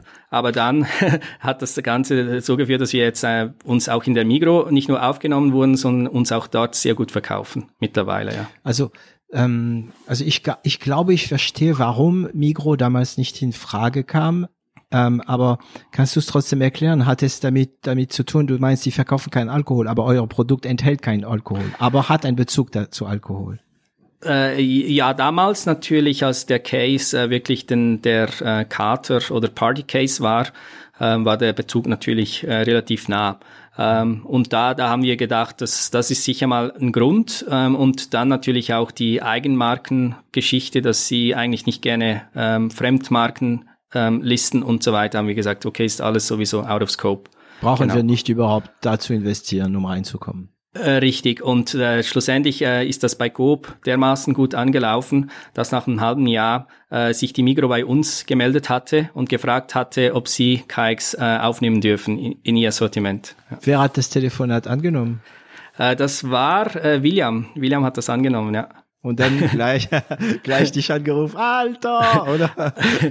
ja, er hat da, da zunächst noch eine, eine, WhatsApp geschrieben, das weiß ich noch. Und ich habe ihn dann gleich angerufen, zurückgerufen und ich gesagt, machst du Witze? Also was ist denn da los? Und äh, mhm. ja, genau. Das heißt, ihr habt ähm, die Finanzierungsrunde in Mai 18. Und wann ja. seid ihr bei Coop rein? Genau, dann natürlich so die Listungszeit, das äh, braucht ein bisschen Vorlaufzeit. Das ging dann Anfangs Oktober 2018 ging es dann los, ja. Mhm. Ähm, okay, und wenn Coop kommt, es ist also Coop ist äh, nur Schweiz oder Frankreich ich glaube, sie haben, es könnte sein, dass sie auch Frankreich haben, aber es ist schon, also ähm, äh, ist äh, schon haupt, hauptsächlich Schweiz, ja.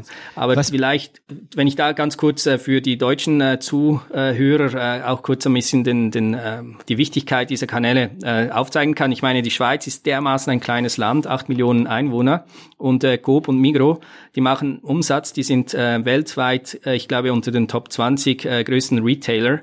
Also da sieht man, wie stark die Monopolstellung dieser zwei Kanäle ja. sind in der Schweiz. Weil es gibt sonst nicht viel anderes. Klar, es gibt auch Aldi, Lidl, sind wir auch drin gewesen, ähm, äh, in Out, aber die machen wirklich unglaubliche Marktposition. Ja.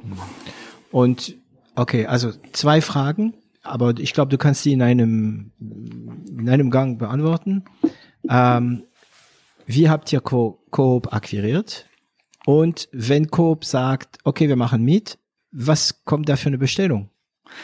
Ja, bei Coop und ich schwöre bei Gott, das ist der absolute äh, wahr, was ich jetzt hier sage. Wir haben da angerufen, wir äh, mit dem Category Manager äh, zuerst ein Nein bekommen, dann ein Nein, dann ein drittes Nein, dann ein viertes Nein.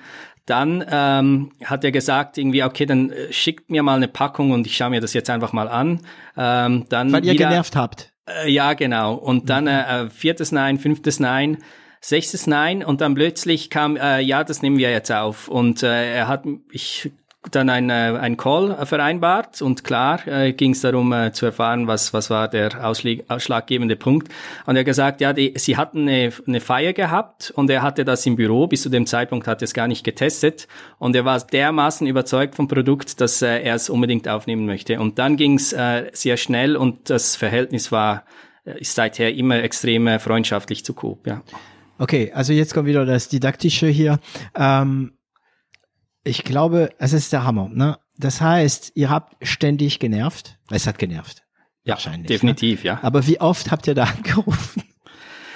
Ich würde sagen, ja, also ich denke, so in zehn Tage, 14 Tage Takt muss man da schon, äh, schon äh, nerven. Oder okay. ich meine natürlich, man kann nicht immer wieder mit der gleichen Story kommen.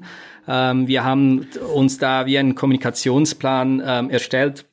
Zuerst sagen wir das, dann sagen wir das und dann äh, gibt's da die, die Neuheit. Und äh, so haben wir natürlich immer neue, neue Informationen ähm, ähm, ja, okay. ihm zukommen lassen. Und am Ende war er wahrscheinlich so genervt, dass er gesagt hat, ich lasse die Jungs und das Mädchen äh, mir was schenk, äh, schicken, so lassen sie mich vielleicht in Ruhe. Aber ich glaube, und das ist das, was ich meinte mit dem Didaktischen, ihr wart, du kennst den Ausdruck wahrscheinlich top of mind.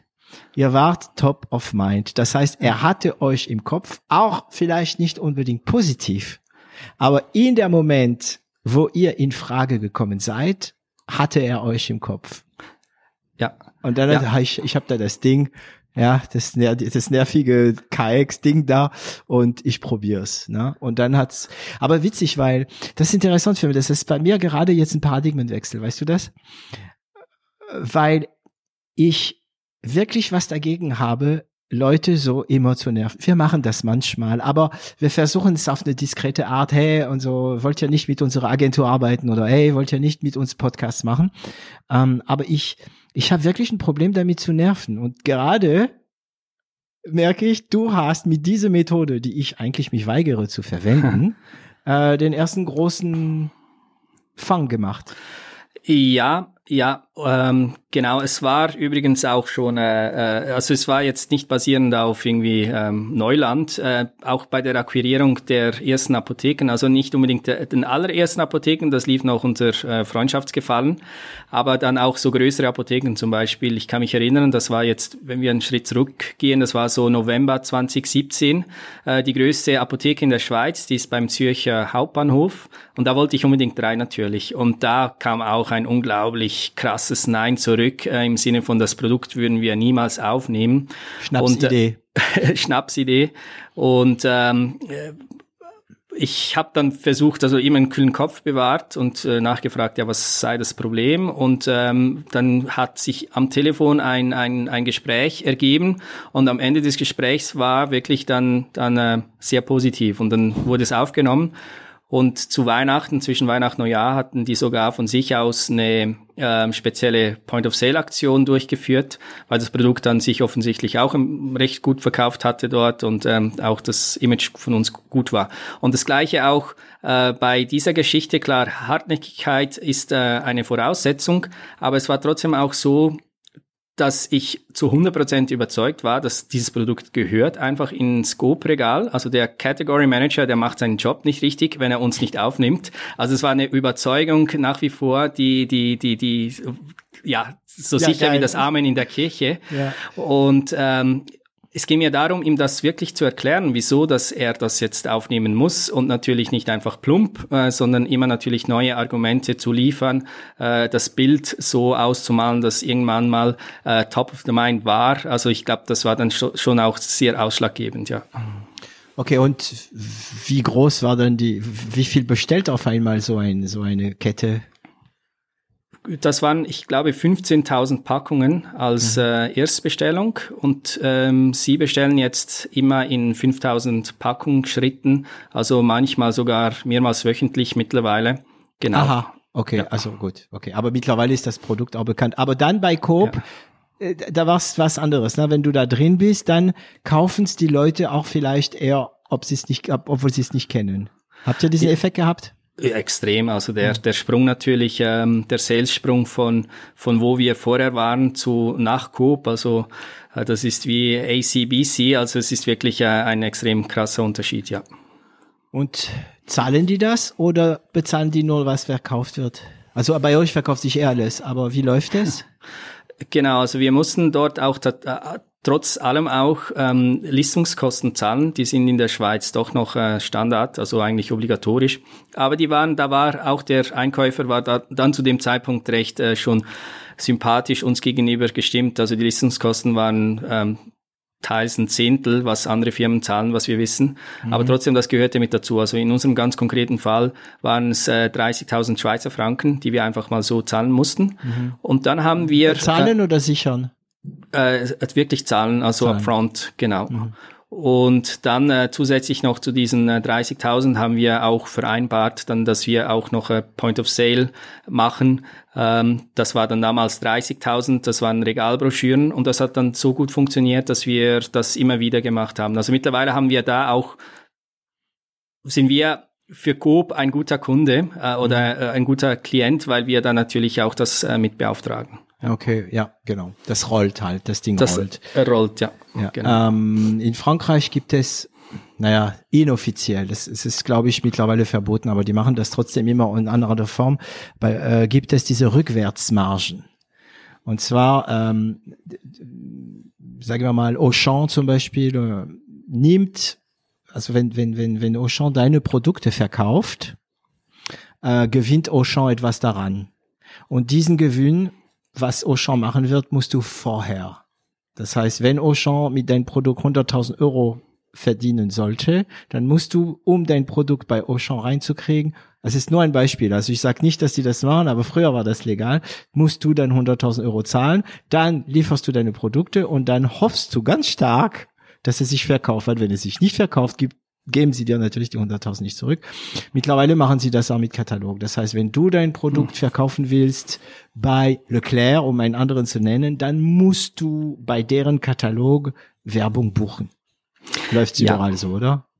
Ja, definitiv. Also in der Schweiz, ähm, ähm, ja, ist das, denke ich, das ja noch noch traditioneller, um das nicht äh, negativ zu formulieren. Ja. ja, ja. Und das ist halt, es lohnt sich, weil ich meine, wie ich vorhin sagte, wenn du da bist, bist du bekannt. Du, du, du, du hast Sichtbarkeit auf einmal und das muss ja natürlich honoriert werden. Ne?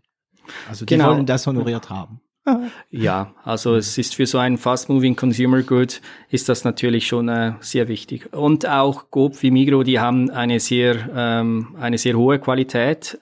Und das ist natürlich auch wichtig für ein Produkt. Also wenn man im Coop erhältlich ist, kann man es dann auch gut online verkaufen mit der mit dem Argument, es ist auch bei Coop erhältlich, weil die Leute das kennen und wissen, okay, das ist ein Qualitätsstandard, dem kann ich vertrauen. Und was sagen denn die Apotheker, wenn das Ding bei Coop kommt? War das ein Problem? Ja, das war mhm. da, da wurde man dann ja recht wütend. Also ich habe da einige wütende ähm, ähm, Telefonate geführt. Äh, einige Apotheker sogar haben das Produkt wieder ausgelistet, weil sie dermaßen beleidigt waren. Und da konnte ich dann äh, schon gut sagen, dass, äh, nee, nee, nee, also wir planen jetzt noch das Arzneimittel KX-Dolo, das wird jetzt kommen, äh, sehr bald. Und äh, die Idee ist da, dass man das auch gemeinsam verkauft. Also das KX-Dolo wird ja zusammen mit dem KX-Reload eingenommen und dann braucht es natürlich beide Produkte. Und das, äh, und das Arzneimittel ist dann äh, rein in den Apotheken erhältlich, schon aus rechtlichen Gründen. Mhm. Und äh, das hat dann äh, die Wogen wieder geglättet. Und was ist das für ein Produkt? Jetzt? Genau, das, das, äh, das Arzneimittel, also das äh, KX Reload, äh, wenn ich so einen Schritt zurücknehme, wenn man jetzt, also damals jetzt äh, natürlich bei uns jetzt mittlerweile der Sportcase äh, der wichtigere sogar, aber äh, das Produkt wurde ja eigentlich für äh, gegen den Kater ähm, entwickelt. Und äh, wenn man jetzt einmal ein bisschen zu viel gefeiert hat, äh, passiert zwei Sachen im Körper. Einmal sind wichtige Bioprozesse, die einfach verlangsamt sind, weil gewisse Substanzen aufgebraucht sind. Ähm, jeder weiß zum Beispiel, wenn man zu viel Bier trinkt, dann geht man die ganze Zeit auf die Toilette, verliert da mhm. Wasser, aber auch andere Stoffe. Das ist jetzt ein Beispiel, das man kennt, aber es passieren auch ganz viele Sachen in der Leber, in den Muskeln, im Gehirn, ähm, Substanzen, die da verloren gehen. Und wenn man diese Substanzen natürlich nicht hat, am nächsten Tag hat man Mangelerscheinungen und da fühlt man sich natürlich äh, nicht sehr gut. Ja, Zusätzlich da trinkt man ein, eine, wie heißt es, ähm dieses Bitterding da. Es gibt Alkohol, die dagegen helfen. Ja, gut, und, äh, und das, äh, ja. Genau, ja, ich lasse das mal unkommentiert, aber ich weiß, ja, ja. was du meinst. Ja, ja, ist ein bisschen ähm, kontraproduktiv, aber okay. Richtig, genau, kontraproduktiv ist das richtige Wort. Auf der anderen Seite aber natürlich auch Alkohol ist, äh, das darf man nicht vergessen, ein Giftstoff. Äh, da werden auch Zellen zerstört, also je mehr Alkohol man trinkt, desto natürlich im größeren Ausmaße. Und äh, diese Zerstörung der Zellen, die führen natürlich zu Entzündungserscheinungen und auch diese Entzündungen führen dann nat natürlich dazu, dass man sich am nächsten Tag nicht gut fühlt. Und was das KX Reload macht, es kümmert sich um den ersten Part, also es füllt all diese Reserven im Gehirn, in der Leber, in Muskeln, dass einfach die Bioprozesse normal funktionieren können, dass der Körper wirklich mit allem versorgt ist, was er benötigt. Äh, wenn man dann wirklich zu viel getrunken hat, ähm, dann kann man noch dieses Arzneimittel einnehmen. Das ist ein relativ einfaches ähm, ähm, Schmerzmittel mit entzündungshemmenden Funktionen. Äh, und das hilft dann natürlich dann auch diese Symptomatik äh, der Entzündung der zerstörten Zellen so abzudämpfen, bis sich der Körper von selbst regeneriert, regeneriert hat. Und okay. ähm, das ist eigentlich dann auch das Patent. Das sind diese zwei Produkte, die so gemeinsam eingenommen werden können. Das ist auch, und das darf ich, denke ich, äh, so sagen, das ist äh, das fortschrittlichste und das äh, beste und äh, wirksamste äh, Produkt, äh, die äh, jemals, das jemals entwickelt wurde und weltweit auch erhältlich ist für diesen Zweck. Was okay. wir nicht wussten, wenn ich das äh, auch vorwegnehmen darf, weil das für uns so wichtig ist, ist, dass äh, das KX Reload ähm, auch nach intensiven Sporteinheiten so effektiv wirkt. Also das war nie Teil eigentlich äh, der Positionierung. Aber es haben dann uns immer mehr und mehr Profiathleten uns kontaktiert, gefragt, ist das Produkt auf der Dopingliste, weil wenn ich ah, wirklich... Ah, stimmt, die müssen aufpassen. Stimmt, stimmt, stimmt, ja. stimmt. Ja. Äh, das erste Mal dachte ich, ich sei ein Witz und das ist doch, äh, doch der hat einfach zu viel getrunken und äh, darum ähm, ähm hat der KX getestet. Aber es war dann wirklich tatsächlich so, dass äh, das ein Issue war. Und dann sind wir der Sache dann nachgegangen, das mit Profiathleten angeschaut und ähm, dann kam Corona, vielleicht kommen wir nachher dazu, mhm. war plötzlich alles Stillstand und ähm, da war auch dann die Zeit da, um sich das auch wissenschaftlich anzuschauen. Und das hat sich dann alles dermaßen bestätigt, dass wir dann darauf basierend äh, Testversuche mit äh, Fußballclubs und so weiter durchführen konnten. Ja, das heißt, es, es, man muss auch verstehen, es gibt ähm, Stoffe, die eigentlich nicht so schlimm sind, keine Drogen oder, äh, aber die auf die Dopingliste sind. Ja?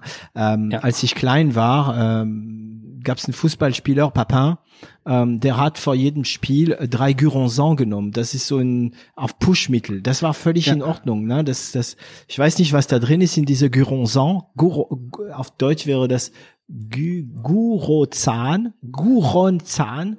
ähm, äh, mittlerweile, wenn du so, also du kannst es nehmen, wenn du ein bisschen platt bist. Ja, kannst du sowas nehmen, Guronsan. Äh, mittlerweile, äh, wenn ein Sportler das nimmt, zack, ne, ist er weg vom Fenster. Ne? Ja, also ähm, es geht so weit, äh, ein dreifachen Espresso ist schon, äh, schon auf der Dopingliste. Ja. Krass, ja, genau. Also Koffein, es, Koffein ja, ist. Koffein, ja. genau. Und Guronsan war voll Koffein. Ja. Genau. Genau. Ähm, okay. Das heißt, ihr habt jetzt nicht nur ein Produkt, äh, der die Ursache bekämpft. Also wenn ich gut verstehe, das Reload bekämpft mehr die Ursache, während das andere, das ist das jetzt schon auf dem Markt? Das ist jetzt seit letzten Sommer in der Schweiz auf dem Markt, genau. Genau. Und das, das ist bekämpft äh, die Symptome. Also das genau. ist wirklich perfekt zusammengefasst. Ursachenbekämpfung und Symptombekämpfung. Genau, dann geht's mir gleich besser durch die Symptombekämpfung und dann nachher ist mein Körper nicht so beschädigt. Das wäre die Idee. Richtig, ja. Okay. So, also dann lief's, Coop, Migro, diesen famösen Anruf, äh, wir hätten euch gern dabei. Ähm, die Sportler, die auch anfangen zu arbeiten. Wann kam die Geschichte mit der Höhle der Löwen? Das war dann, dann hatten wir den, der, der Erfolg war dann sehr groß. Also im, im Oktober 2018 hat das äh, in Coop gestartet. Äh, Migro kam dann dazu Anfangs 2019. Mhm. Und in der Schweiz hatten wir eigentlich schon den Olymp eigentlich äh, erreicht mit Scope Migro. Und es war natürlich immer klar, also die, das Patent war weltweit eingereicht, die Marke KX war ähm, weltweit geschützt. Wir wussten, Schweiz ist ein Testmarkt, ein Pilotmarkt und jetzt wollen wir nach Deutschland. Und im Rahmen dann der nächsten Finanzierungsrunde, die dann im, ähm, im ähm, Mai 2019 gestartet hat, äh, sind wir dann auch zur Höhle der Löwen. Das wurde im, äh, ja, im Juni 2019 wurde das ausgestrahlt. Und ähm, wie kamt ihr da rein? Also ihr habt einfach ähm, innocent, äh, wie heißt es, äh, unschuldig eure äh, Investitionsrunde gemacht und dann ist man auf, mein, auf euch aufmerksam geworden oder habt ihr schon Höhlen der Löwen gezielt? Ja, das ist äh, also Höhle der Löwen Schweiz, das war die erste Staffel in der Schweiz und ich wusste gar nicht, dass äh, die jetzt auch was in, in der Schweiz drehen wollen. Ähm, und die haben äh, in der Zeitung haben sie nach Startups gesucht, äh, einen Aufruf gemacht, äh, meldet euch, wenn ihr ein Start äh, Startup seid. Und da haben wir uns gemeldet, gemolden. Ja, und für euch war das natürlich der Hammer, weil es war nicht ein Seed, also ihr hattet schon ein Seed hinter euch, das heißt, ihr hattet ein Produkt und ähm, die Hölle der Löwe war Werbung. war perfekte Werbung. Ja. Aber in ein ja. Land, wo ihr eigentlich schon den Olymp erreicht habt. Ja, genau. Okay. Also ja, ja, genau. Also der, der, der Monat, also Juni 2019, als das ausgestrahlt war, ist immer noch einer der Top-Monate, die wir jemals hatten, ja. Hm. Und wie weit seid ihr gekommen? Also wie läuft, also Höhle der Löwen, für die, die es vielleicht nicht kennen, ist eine, eine Sendung, wo nicht äh, Sänger ausgewählt werden nach ihrer Stimme, Sänger und Sängerinnen, nach ihrer Stimmen, sondern Unternehmer oder angehende ah, die Gründer, sagen wir mal, ähm, suchen nach Finanzierung für ihre Idee, ne? Genau. Genau. Äh, Genau, und da gibt's ein Casting. Ähm, da haben wir uns ähm, beworben natürlich. Da muss man dann vorbeigehen, äh, wird gefilmt. Also es ist schon ausschlussendlich eine Unterhaltungssendung, muss man schon auch wissen. Also dass äh, die Geschichte muss gut sein. Äh, ich denke auch der Gründer muss einigermaßen auch ja telegen sein oder äh, für den Unterhaltungszweck ähm, dienen. Und äh, da sind wir alle alles bestanden und wurden ausgewählt, ähm, aufgenommen zu werden. Und genau, dann läuft's so ab. Äh, die Sendung selbst, muss ich sagen, ist wirklich recht professionell, was das Investment anbelangt. Also diese vier Experten, äh, die da sind, diese oder fünf Löwen sind's, diese fünf Investoren, die stellen wirklich eins zu eins die gleichen Fragen, die ich sonst äh, schon äh, tausendfach irgendwo anders beantworten musste. Ähm, es läuft so ab, man hat 45 Minuten, man geht da rein, man äh, zwei Minuten stellt man seinen Case vor, also man pitcht. Pitcht. Und mhm. richtig, und dann äh, werden 43, 44 Minuten werden dann Fragen gestellt. Diese ganze, diese 45 Minuten werden dann zu 15 Minuten zusammengeschnitten für den, fürs TV.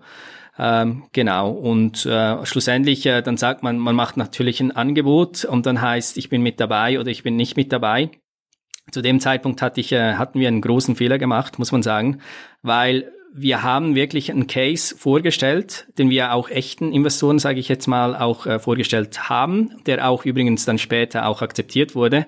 Aber im Rahmen dieser Sendung war das viel zu groß. Also wir hatten ein Minimalinvestment von äh, einer Million gesucht für 10 Prozent. Äh, ich glaube es Sieben. ja irgendwie irgendwie ich, ich bin gar nicht mehr ganz sicher. Ja genau, es war glaube ich eine Firmenbewertung von ja ich bin mir gar nicht mehr ganz sicher, was das war. Ähm, schlussendlich ähm, war es jetzt kein hartes Nein, äh, ihr spinnt doch, sondern es war eigentlich ein ja, ein einstimmiges ähm, Super Case, aber ich kann jetzt diese Entscheidung, das ist für mich zu viel Geld äh, auf die Schnelle, das kann ich jetzt so äh, nicht, äh, nicht ja, machen. Was bekommen die anderen so im Schnitt? Ja, so im Nachhinein, äh, wie gesagt, das war die erste Staffel äh, mhm. da in der Schweiz. Äh, Im Nachhinein hätte ich jetzt da 200.000 ähm, gesucht. Es gab ein äh, Startup, das war in der gleichen Sendung, Neon heißt das, ein Banken-Startup. Das gibt's in Deutschland ist das schon recht etabliert, diese Internetbanken, die so physisch gar nicht äh, existiert. Ja. In der Schweiz äh, war das ein äh, Neon-Startup. Die waren ziemlich genau gleich weit wie wir. Die hatten, äh, waren auch in der ähm, ähm, Post-Seed-Phase, äh, in der Skalierungsphase, hatten auch schon äh, was vorzuweisen. Und die haben das genau gemacht. Also die haben da nur 200 gesucht, äh, ähnliche, fast identische Firmenbewertung und die haben das dann äh, geschafft. Und ich bin also. mir auch wirklich sehr sicher, hätte ich 200.000 verlangt, wäre das, äh, hätte das geklappt. Okay, aber wie sagt man, also auf Deutsch gibt es diesen schönen Spruch, im Nachhinein ist man immer schlauer. Äh, richtig. Ähm, aber ich weiß nicht, wie deine, ach nee, also du meinst 200.000, aber dann noch weniger Anteile abgeben, ne? Ja, genau. So ein, äh, es ist, die Sendung ist so konzipiert, wenn man eine Million verlangt, dann ähm, ist es ein Erfolg, wenn man eine Million bekommt. Ähm, und wir haben eine Million verlangt und äh, nicht die Million bekommen. Ein, ein Investor hat gesagt, er wäre dabei, aber nicht für die ganze Million. Also mhm. äh, genau, ich glaube 200.000 hätten wir geschlossen und dann wäre es ein, ja, ein Success gewesen. Okay, aber das war für euch Fernsehwerbung? Also primär, da so sind wir an die Sache hingegangen, ähm, herangetreten. Äh, 98 Prozent äh, PR und äh, Free Promotion äh, und zwei Prozent, wenn es klappt, umso besser. Ja. Mhm. Und aber das lief parallel zu sowieso der zweite Investitionsrunde, also eigentlich die dritte Investitionsrunde, wenn man die Love Money mitrechnet, ne?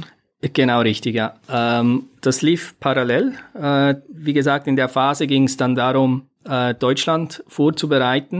Mhm. Zwei Dinge gibt es vorzubereiten. Das eine ist wirklich äh, Kapital für Packungen. Also Deutschland ist natürlich ein anderes Tier als die Schweiz. Da muss man äh, viel mehr Packungen produzieren. Und, Und Deutschland ist ein super schwerer Markt, sagt jeder. Ja, mhm. Das kann ich, äh, denke ich, äh, auch bestätigen. Äh, und das andere aber natürlich auch ähm, Werbung. Also wir haben gesagt, was äh, Werbung ausmacht, wie wichtig das ist. Mhm. Und äh, so sind wir dann als einer der wichtigsten Investoren, die wir dort dann im Juli 2019 haben die Gespräche angefangen. Oktober 2019 wurde dann gesigned, investiert mit Pro7 Sat1. Ja. Ah ja, so einfach. Pro7 Sat1 als Investor. Und zahlen Sie einen Teil äh, im Naturalien, also in Werbung und so weiter? Genau, also bei Pro7 Sat1, äh, der Deal ist ausschließlich äh, Media for Equity, äh, das heißt äh, Werbung, äh, nicht nur TV-Werbung, sondern ähm, die haben auch eine, eine der größten Influencer-Agenturen, also auch Social Media. Und äh, sie haben eine Agentur, die digitale Werbung macht, also zum Beispiel bei Kanälen wie news.de. Wenn man sich ein Video anschaut, wird auch dort die Werbung ausgespielt. Also der, der äh, Bereich Marketing ähm, haben wir sehr gut mit äh, ProSieben abgedeckt. Äh, auf der anderen Seite haben wir dann auch noch zusätzlich, äh, es waren 550.000 noch als Cash bei anderen Investoren, also das waren dann vor allem Family Offices, Schweizer mhm. Family Offices, haben wir dann zusätzlich auch geraced. Und dann passierte was, was wir so nicht geplant hatten. Ähm, Pro7, die haben zwei äh, Investitionsarme, die jetzt mittlerweile fusioniert haben. Damals war das Pro7 Sat1 Accelerator, zuständig für Deutschland. Da waren wir übrigens in der Firmengeschichte erst das äh, dritte nicht deutsche Startup, das sie investiert hatten, in, in das sie investiert hatten. Ähm, aber sie haben dann auch ein inter internationales Medium, das ist Seven Ventures, ähm, das auch ähm, zum Teil gezielt in Schweizer Startup für Schweizer Werbung äh, investiert. Und als der Deal dann schon fast abgeschlossen war mit Deutschland, hat der deutsche Investment Manager das Seven Ventures mitgeteilt und gesagt, schau mal, das ist ein spannendes Startup die sind in der Schweiz tätig, da immer noch den Markt aufzubauen. Möchtet ihr auch nicht einen zweiten unabhängigen Deal machen, äh, auch Media for Equity für die Schweiz? Und da haben wir dann auch zusätzlich äh, auch einen Millionenbetrag für die Schweiz bekommen im Oktober 2019. Und dann haben wir uns entschieden, den Deutschland-Launch ähm, nicht gerade unmittelbar im 2019 durchzuführen, sondern noch die Q4-Phase in der Schweiz mit diesem Budget noch weiter auszu, ähm, ja, auszubauen. Das heißt, der Schweizer Markt war noch nicht ausgeschöpft für euch? Nein, klar. Also die, die, ähm, die ist heute eigentlich äh, noch nicht, äh, würde ich so sagen. Also ist noch äh, lange nicht äh, gesättigt. Ähm, wir hatten sicher so die Lead-Users und Early Adopters Early Majority vielleicht äh, erreicht, aber natürlich so die da hinten raus ähm, gibt's noch äh, relativ viel zu holen. Diese ganze Mainstream-Users. Ähm, äh, also genau, die, ja. ja. Okay, ähm, das heißt, ihr habt so Cash 1,5 etwa Millionen bekommen ähm, und noch Werbung. Aber die, die, also diese Werbung bei also bei den ganzen Kanälen von Pro7, das habt ihr dann nicht gemacht in Deutschland? Genau, also der Plan, der Plan, und das, äh, dann ist natürlich was gekommen, das denke ich niemand jemals erwartet hatte, war im Mai äh, 2020 in Deutschland zu lancieren, da die EM als Kickstarter-Event ja. zu nehmen und das Ganze aufzubauen. Wow, und das wäre für euch, sorry, ich habe dich, äh, du, ich unterbreche immer, ne? Klar. Aber, ähm, das wäre für euch Wahnsinn, ne? Also kommt äh, Euro, also das Fußball, ähm, äh, das Euro, wie heißt das offiziell? Euro, Euro. Europameisterschaft. Europameisterschaft, danke. Ich bin halt der Rugby-Typ. da kommt Europameisterschaft und ihr wärt dabei gewesen. Genau, also das wäre so der ähm, Launch Case gewesen. Die Leute natürlich Sommer, ähm, Public Viewings, man äh, geht nach dem, nach dem Arbeiten, geht man noch kurz äh, eins, zwei, drei Biere trinken. Mhm. Am nächsten Tag muss man wieder äh, ins Office. Das wäre so der, der Event gewesen, den wir anvisiert hatten. Äh, waren wir auch gut dabei, das äh, umzusetzen. Und dann natürlich äh, kam Corona dazwischen, ja. Okay. Also es kommt Corona für eine Firma, die schon sehr seine Kommunikation erstmal auf Party axiert und aber auch auf Sport. Also zu, zu dem Zeitpunkt hatten wir mitbekommen, dass eine einzelne Sportler äh, das nehmen, aber äh, zu dem Zeitpunkt haben wir uns wirklich nur sehr nur Party, ja, genau. Okay. Aber sorry, aber man besäuft sich ja auch zu Hause äh, in Videokonferenz. Sorry, ich musste das jetzt sagen. Ja, wir vergessen die Sache gleich wieder. Aber ja, was was hat das für euch bedeutet? Ja, also ähm, im, ich kann mich dran erinnern, in der Schweiz am 13, 13. März 2020 äh, kam der harte Lockdown und äh, man kann da wirklich in unseren äh, Sales-Zahlen kann man das äh, also eins zu eins sehen, also die sind äh, von heute auf morgen um 90 Prozent, also zusammengestürzt. 90 Prozent. Ja, genau, 90 Prozent. Und ähm, bis Ende der Lockdown-Phase, das hat sich dann langsam wieder ein bisschen eingependelt äh, auf sehr tiefem Niveau. Also in dieser ersten Lockdown-Phase von März 2020 bis Ende Juni 2020 war der Abverkauf um 65 Prozent tiefer als vor einem Jahr. Und da muss man auch wissen, also wir haben äh, die Werbung ja erst im, äh, die Mainstream-Werbung ja erst äh, im Oktober, äh, also äh, auch äh, gemacht. Also das heißt, also fast war, umsonst halt, ne? Äh, genau richtig. Also das, das war auf einem tiefen Niveau, also minus 65 Prozent ähm, ver verglichen zum Vorjahr, das dort schon auf einem tiefen Niveau war, weil wir als Company noch nicht so weit waren. Und ähm, genau, das war schon eine sehr, sehr harte Phase, kann man so sagen. Ja. Wie viel, also wie viel wart ihr damals in der Firma? Ja, FT ist so um die zwölf Leute, würde ich sagen. Zwölf Leute. Ja. Okay. Und ihr habt aber niemanden kündigen müssen, oder doch? Nein, nein, wir haben da niemand äh, gekündigt. Genau, wir konnten die, richtig, genau, ja. Genau. Und ähm, was was ist also ich ich erinnere mich das sind das, es gibt Tage an denen man sich äh, immer erinnert ähm, ich erinnere mich wo ich war am äh, 9/11 ähm, ich erinnere mich auch, wo ich war äh, und wie ich mich gefühlt habe, als die gesagt haben, alle bleiben zu Hause. Bei uns in, in Deutschland war das, ähm, ich weiß nicht mehr, wann das war, witzigerweise. Hm. Ähm, ich glaube, das war im Mai oder so erst bei uns oder im März. Nee, nee, doch, das war im März. Das war Ende März äh, 2020. Da weiß ich noch, äh, was ich empfindet habe. Bei dir, wie war das? Also für mich war das, ich weiß nicht, ob du schon Poker gespielt hast. Ja. Ich, ich habe sehr, sehr viel Poker äh, gespielt, sehr, sehr viel. Ich spiele heute noch sehr viel Poker. Und äh, aber nicht, nicht unbedingt für Geld. Also ich habe einfach Spaß dran. Aber wie man so sich fühlt, wenn man gerade alle seine Chips verloren hat. Du verlässt den Tisch und in Frankreich gibt es ein Wort, du bist gewaschen. und das war so ein ähnliches Gefühl im Kopf. Wie war es bei dir? Ja, bei mir muss ich ganz ehrlich sagen, äh, ich bin da voll frontal eigentlich in die Geschichte reingerannt. Ähm, als Pharmazeut habe ich mal so das Ganze auch medizinisch äh, immer ja. mit angeschaut.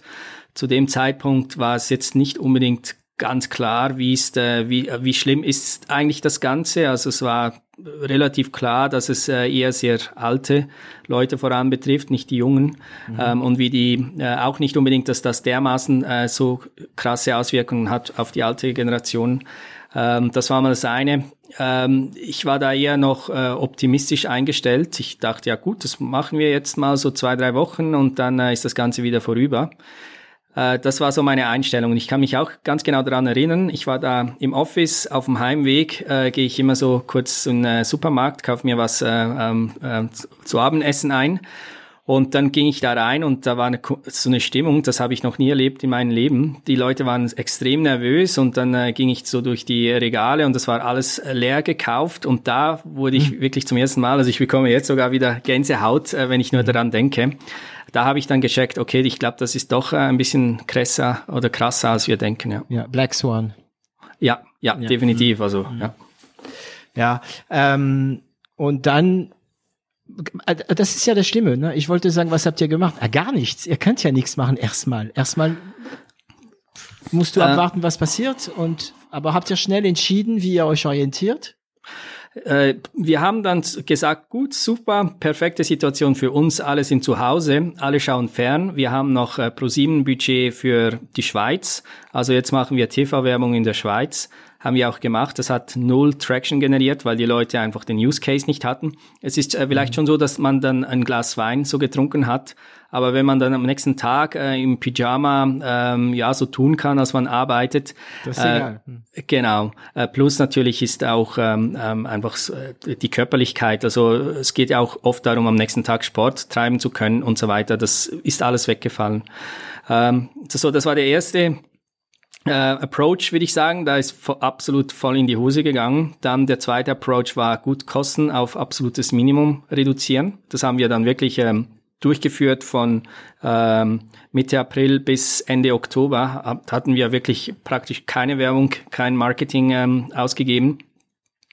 Und ähm, äh, dann kam dann äh, zeitgleich, das war fast schon ein Segen, kann man sagen, kam dann äh, die Anfrage, ganz konkret eine Anfrage von einem Profisportler, äh, wie sieht's jetzt aus, äh, ist KX auf der Dopingliste, ich äh, brauche ich habe jetzt einen Wettbewerb, einen, einen Wettkampf, ähm, genau, und da mhm. habe ich dann mich angefangen damit auseinanderzusetzen. Okay, und da kam die Idee oder war die Idee mit Sport schon da? Oder wart ihr so fokussiert auf, äh, auf, auf Party? Ähm, da kam eigentlich so der Impuls, äh, sich überhaupt mal damit auseinanderzusetzen. Wir waren immer recht dagegen, das zu machen, weil meine Meinung war, der Sport-Nutrition-Markt ist extrem übersättigt. Äh, da gibt es schon riesige Players, was wollen wir da noch äh, groß reißen? Ähm, bei beim anderen Use Case haben wir eine alleinig, also ein USP, das ähm, und äh, es war nicht ganz klar, wie es im Sportbereich ist. Und als ich dann mich mit der Wissenschaftlichkeit auseinandergesetzt hatte, wurde dann sehr schnell klar, dass es kein vergleichbares Produkt gibt auf dem Markt im Sportbereich. Mhm. Entschuldigung. Kein Problem. Ähm, und äh, ganz einfach aufgrund der Zusammensetzung der, der Substanzen. Das gibt's so im Sportbereich nicht, vielleicht als Einzelprodukte, aber nicht in der Kombination. Und darum hat's dann auch so Anklang gefunden bei, bei Profiathleten, die sich natürlich sehr gut damit auseinandersetzen. Und dann kam der Entscheid, äh, jetzt machen wir ähm, das offiziell ähm, und wir positionieren es auch im Sportbereich. Ja. Und wann war das? Also der Sportler hat so in äh, Oktober angerufen oder wann war das? Äh, nein, das war dann äh, eigentlich schon im so im Frühjahr, also im April auch äh, Mai. Da da hat er angerufen und mitten äh, im Lockdown. Mitten im Lockdown und dann mhm. haben wir die Zeit genutzt ähm, bis Ende Sommer da das anzuschauen und ähm, haben auch andere Sportler einbezogen. Einer dieser Sportler ist zum Beispiel äh, Mauro Schmid, der jetzt äh, in dieser Giro d'Italia hat er eine Etappe gewonnen. Ähm, das waren so die ersten Sportler. Äh, und das ging dann weiter. Also dann haben wir den FC Zürich äh, gefragt, wollt ihr das nicht testen? Die haben einen mehrwöchigen Testversuch gemacht, ähm, das dann aufgenommen und natürlich jetzt auch mit äh, Bayer Leverkusen und so weiter. Moment. Also, diese große Apotheke musstest du, um die Apotheke musstest du richtig kämpfen um Coop musstest du auch überhaupt kämpfen, dass, dies, dass der es probiert. Wie war's mit dem Sportler und mit diesen äh, FC Zürich und so? Äh, die waren recht open-minded, äh, muss man sagen. Also wahrscheinlich auch im Rahmen, äh, man lernt ja natürlich immer weiter und ähm, zu dem Zeitpunkt ähm, sind wir da nicht einfach so ähm, Cold Call. Es war fast Cold Call, aber nicht ohne ähm, ähm, Zündstoff sind wir da rangegangen. Also äh, die ganze wissenschaftliche Aufarbeitung, die habe ich natürlich schon sehr ernst genommen und habe da wirklich eine wissenschaftliche Dokumentation zu dem Bereich gemacht, wieso, dass es im Sport auch zum Beispiel die Muskelsäure reduziert, wieso, dass es äh, hilft äh, bei der Regeneration und so weiter. Und das war schon ein, ein kleines wissenschaftliches Dokument, das wir dann den ähm, dem Teamarzt und den Konditionsarzt, die etwas damit anfangen konnten, mal als erstes gegeben hatten. Und die haben sich das dann angeschaut, gesagt, das macht Sinn, also es ist, scheint wissenschaftlich legit zu sein, also können wir es auch testen. Und Sie haben natürlich, wie jeder, der das Ding, äh, also ich habe es nicht probiert und äh, es ist jetzt keine Werbung, ich krieg auch kein Geld ne, von meinen Gästen. Ähm, aber wie es aussieht, funktioniert ja KX. Ne? Das heißt, wenn, wenn du einen Cutter hast und du, du, du nimmst das, dann hilft's wirklich. Ähm, das hat bei den Sportlern also auch funktioniert und dann sind sie da äh, reingekommen. Und jetzt aber seid ihr nicht nur beim FC Zürich, ihr seid jetzt sogar bei der Bundesliga dabei. Ja, ja, genau. Also vielleicht äh, ganz kurz, weil, weil ich finde es einfach eine lustige Story äh, bezüglich auch dem FCZ. Also die, die hatten dann äh, Packungen bekommen, mhm. haben das ähm, ein, einzelne Spieler, fünf aus dem Startkader haben sie ausgesucht. Äh, ihr testet's. Startkader? Äh, na, ja, Entschuldigung, genau. musste sein. ähm, und äh, nachdem diese Packungen aufgebraucht waren, äh, sind diese fünf Leute oder einzelne davon sind äh, selbst in die Apotheken gegangen, haben sich das äh, privat besorgt und dann sich auch beim Teamarzt ähm, ähm, ja beschwert, dass das nicht mehr vorhanden sei. Und so sind die dann auf uns zugekommen. Ähm, Genau. Und dann, dann schlussendlich, äh, das hat dann auch in der Schweiz natürlich ein bisschen zu medialer ähm, Resonanz geführt bei den Hauptmedien, dass jetzt äh, so das Katermittel wird jetzt von Profisportlern als äh, das Produkt äh, eingesetzt und damit konnte man natürlich in Deutschland auch natürlich mit dem wissenschaftlichen Dokument und allem drum und dran war da das die Readiness war dann viel größer, das zu testen. Ähm, es sind auch andere äh, Bundesliga-Vereine, also bei, mit Bayer Leverkusen haben wir jetzt äh, den Deal schon unterzeichnet, aber es kommen mit 99-prozentiger Wahrscheinlichkeit kommen auch weitere dazu, ja. Okay, und ähm, was ist so ein Deal? Wie sieht so ein Deal aus? Ihr liefert und die sprechen von euch, ihr bekommt Geld oder sie bekommen Geld oder wie läuft sowas? Genau, also wir sind offizielle Supplier. Wir äh, stellen Ihnen KX äh, Reload äh, zur Verfügung, äh, so viel Sie brauchen. Jetzt ähm, bei FC Zürich zum Beispiel für alle Vereine. FC Zürich hat auch einen sehr starken Frauenteam äh, und jo Juniorenteam. Ähm, bei Bayer Leverkusen stellen wir es der äh, Hauptmannschaft zur Verfügung, aber, und das finde ich super sympathisch, die werden das auch in der nächsten Saison in der Gästekabine auflegen, weil sie sagen, sie wollen da nicht einen, einen äh, unfairen Wettbewerb generieren. Also wenn sie das schon drauf schwören, dann äh, oh. sollen die, ja. das ist äh, sympathisch, ja. Ähm, genau, äh, also das ist ein Hauptteil. Der Hauptteil der Kosten ist äh, Packungen. Ähm, und bei äh, jetzt diesen zwei Mannschaften, also FC Zürich in der Schweiz ist einer der größten Vereine, der Bayer mhm. Leverkusen ist auch äh, unter den äh, Top 4 in Deutschland. Äh, da gibt's noch eine gewisse Cash-Komponente dazu. Die ist nicht so groß, muss man sagen. Also ein Coop verlangt, da mehr für Regalwerbung. Mhm. Ähm, mit den anderen Vereinen, die jetzt äh, schon mündlich äh, zugesichert haben, wird es äh, daraus auflaufen, dass es ein reiner Supplier-Deal sein wird. Und ähm, bei jetzt FC Zürich und bei Leverkusen sind wir offizielle Sponsoren. Das heißt, wir dürf, dürfen äh, auch damit Werbung machen. Ähm, es beinhaltet auch ein Fotoshooting mit äh, dem Team. Ähm, äh, so diese Geschichten kommen auch mit dazu, ja. Okay. Ja, vielleicht kann ich mal Kontakte in Frankreich machen mit Rugby. Ja, also wir haben einen Rugby-Spieler, ähm, der bei, ähm, bei jetzt in Frankreich spielt, der ist auch mit äh, unter den Ambassadors. Ja. Also bei mir ist es keine ähm, erste Bundesliga, also in Frankreich. Bekannte von mir äh, gehören ähm, eine Rugby-Team, aber es ist zweite Bundesliga.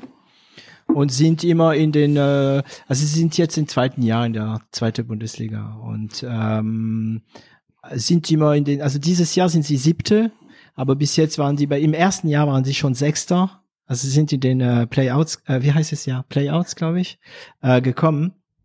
Und ähm, ja, ich, ich spreche mal von euch. Ich, ich fände das witzig, wenn ihr da reinkommt, wenn ich nach in der Burgunde gehe und dann dein Produkt da äh, bei den Jungs sehe. Sehr gerne, unbedingt. Ähm, das heißt, wenn du Supplier bist, kann es wirklich passieren, dass du nur dein Produkt liefern musst?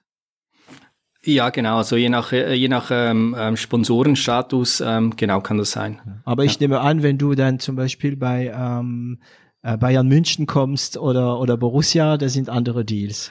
Ja, genau. Also wie gesagt, also auch bei Bayer Leverkusen gibt's schon auch eine Cash-Komponente, genau. äh, genau. die ist schon auch mit dabei. Ja. Du darfst aber nicht sagen, wie viel, oder? Ja, also ich ich, ich sag mal eine Hausnummer. Mhm. Es ist so ähm, im tiefstelligen 10.000 Euro Bereich. Wow. Okay. Ja, also im 10.000 Euro Bereich, sagen wir so. Ja, ja, ja, ja. Aber das, das, das geht, ne? Weil ich weiß noch, äh, früher habe ich ähm, viel ähm, Medienanalysen gemacht für Fußball, erste Bundesliga. Ähm, die Firma, für die ich gearbeitet habe, hat all diese Plakate ausgewertet, wie lange sie sichtbar waren, diese, die mittlerweile digital sind. Und äh, das waren Millionen äh, für sechs Minuten Sichtbarkeit. Ja. Hm. Ja, das haben wir natürlich nicht, äh, leider die Bandenwerbung, aber ja. Ja. Genau. Äh, noch nicht. noch nicht, noch, noch nicht, genau. Okay, das heißt jetzt ist es, ihr seid am skalieren. Ähm, habt ihr noch irgendwelche Investitionsrunde vor? Ähm, genau, also wir haben dann, dann ähm, ähm, äh, ja, eine Finanzierungsrunde jetzt für diese Skalierungsphase in Deutschland äh, geplant. Das sind jetzt zwei Phasen. Die Phase 1 haben wir im äh, Januar 2021 geschlossen. Das waren so circa eine Million Euro, die dazu kamen. Mhm. Ähm, und dann im März 2021 kam ein weiterer Media for Equity Deal dazu, also zusätzlich noch zu ProSieben. Äh, übrigens das ProSieben Budget, das wir ja damals im Mai 2020 einsetzen wollten. Der Launch wurde dann zunächst auf Oktober 2020 verschoben mit der äh, naiven äh, Meinung, dass ja, ja, im Herbst äh, ist dann alles vorbei. Alles wieder gut. Mhm. Ist alles wieder gut. Äh, war denn nicht so. Und jetzt äh, wurde der Launch definitiv auf ziemlich jetzt. Also wir sind äh, mit der, mit einer Sendung sind wir eigentlich perfekt mit dabei. Mhm. Ähm, diese Woche ging in ähm, Berlin und Hamburg unsere Plakatwerbung online. Also ja. jetzt, genau jetzt sind wir der, den deutschen Launch äh, dabei umzusetzen. Und okay. das ProSieben-Budget, das wir damals im 2019 geraced haben, kommt jetzt, jetzt zum Einsatz. Und äh, zusätzlich zu ProSieben haben wir einen zweiten Media for Equity, nochmals einen viel größeren, also dreimal so groß, mit äh, German Media Pool. Das ist ein Berliner VC die kooperieren mit anderen TV-Sendern und wie gesagt Plakat ähm, und äh, entsprechend ist das eine perfekte Ergänzung eigentlich für ProSieben. ProSieben haben wir die ProSieben-Kanäle plus Influencer plus äh, Digitalwerbung und jetzt haben wir noch Plakat und andere TV-Werbung. Also insgesamt ist die gesamte Kampagne, die jetzt losgeht, ähm, 11 Millionen Euro wert. Das ist ja, ja. Genau. Und seid ihr sehr ähm, verwässert jetzt? Also wie, ja, ich finde dieses deutsche Wort nie. Also verwässert sagt man in Frankreich, wenn wenn ein ähm, Gründer nur noch keine Ahnung 10 Prozent, 20 Prozent seine eigene Firma gehört. Seid ihr sehr diluiert? Ja, ja, aber verwässert ist auch perfekt. Also das mhm. äh, ähm, es geht. Also ich muss ganz ehrlich sagen, das war für mich ähm, auch immer mit einem Grund äh, da ja, mit angezogener Handbremse würde ich nicht sagen, aber nicht jetzt einfach äh, Heads over Heels oder Hals über Kopf äh, sich überall reinzuschmeißen und auch einigen Investoren abgesagt, äh, Investoren ähm, Deals nicht eingegangen, weil ich der Meinung war, das wird der Firma nicht gerecht. Und äh, ich sage jetzt äh, mal äh, fein raus. Also ich bin als äh, Hauptgründer, war ich natürlich äh, sehr gut beteiligt am Anfang, aber ich bin momentan immer noch bei 37 Prozent. 37 Prozent, ja, okay. Genau. Und ähm, William, darfst du? Ja, kann ich schon sagen. Der ist äh, bei äh, circa 10 Prozent, ja. Okay. Und äh, David hatte auch Anteile und deine Schwester? Genau, und die zwei zusammen, die sind auch nochmals bei circa 10 Prozent, ja. Also zusammen. das heißt zusammen der Gründer die Gründertruppe, der also Gründerrudel, äh, Gründerclan, ich finde vielleicht noch ein Wort, ähm, haben jetzt immer noch 50 plus. Also ja, mehr so 50. mehr als 50, knapp drüber. Ja. Also ihr müsst euch nur einig bleiben und dann klappt's. Ja, genau. genau. Ja, genau. Ähm, wie viel Zeit kostet dir dein Board? Board also äh, also hm. Zahlen liefern und so weiter und so weiter. Ich bin ja, ich bin ja auch äh, Chairman. Also das sind natürlich all die Gründe. Ähm, ich würde nicht sagen, dass ich ein Control Freak bin, aber ich bin, äh, ich sehe es schon noch als äh, meine Firma und ähm, genau, also da, da bin ich schon auch noch involviert. Wobei unser Board mittlerweile sehr, sehr professionell aufgestellt sind. Also wir haben da äh, drei verschiedene former C-Level ähm, Executives bei, bei Milliardenunternehmen, also bei Siemens, bei ähm, Jacobs Holding und bei Givaudan. Givaudan ist der größte Aromahersteller, wenn wir wieder bei AirUp sind, äh, ja, ja. Äh, der Welt. Also die machen 6 Milliarden Umsatz und also Aromahersteller sind die natürlich äh, bei allen Firmen, Nestlé, bei alles, was, was irgendwie Geschmack hat, haben die als Key Accounts und das ist für uns natürlich sehr wichtig. Und also der Board ist wirklich, äh, wirklich auf extrem hohem Level schon bereits und ähm, es kommt darauf an, jetzt war wieder Finanzierungsrunde Zeit und jetzt kommt die, äh, die ähm, Annual General Assembly, also die, die Generalversammlung. Das sind natürlich immer dann Themen, die äh, viel Zeit in Anspruch nehmen. Ich würde aber sagen, so übers Jahr hindurch, zehn Prozent meiner Arbeitszeit geht schon an die Themen, ja. Gut, das geht, das geht. Ja. Okay. Was ist dein Lieblingsprogramm zum äh, Zahlenwälzen? Excel? Ja, ich bin, äh, ich bin schon äh, seit eh und je bin ich äh, recht Excel-affin und auch, äh, denke ich, schon ein halber Experte. Ja. ja, ja, ja. Also ich, ich wundere mich immer, dass die ganze Leute in Excel eigentlich immer die gleichen Funktionen brauchen. Ja, wie man sie benutzt. Wenn man geblickt hat, dass man einfach alles in eine große Tabelle reintun soll, um dann die Daten woanders zu exportieren oder also Pivot-Tabelle und ja. so weiter, ja, ja. oder S-Verweis oder oder indirekt sind auch kniffige Geschichte.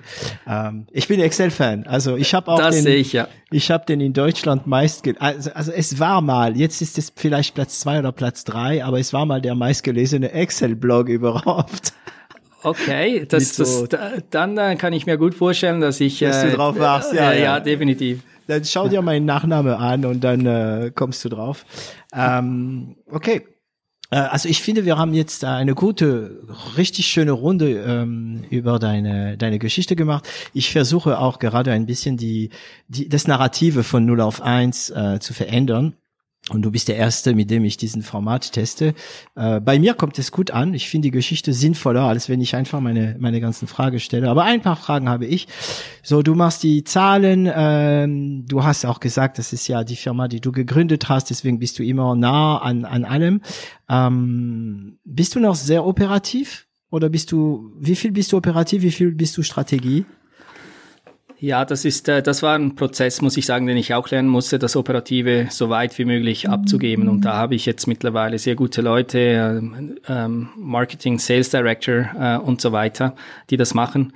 Wirklich hands-on operativ, muss ich sagen, ähm, fast gar nicht mehr. Also es ist wirklich äh, Strategie, Finanzierungsrunde ist ein Fulltime-Job. Also und ich muss sagen, also ähm, mit einem lachenden und trennenden Auge, lachend, weil ich die Möglichkeit habe, gute Leute ähm, mich vertreten zu lassen, trennend, weil das natürlich ja eigentlich äh, so am meisten Spaß macht, so die, die Themen äh, zu bearbeiten. Aber ich würde sagen, dass ja fünf Prozent höchstens äh, operativ wirklich ganz konkret. Ja.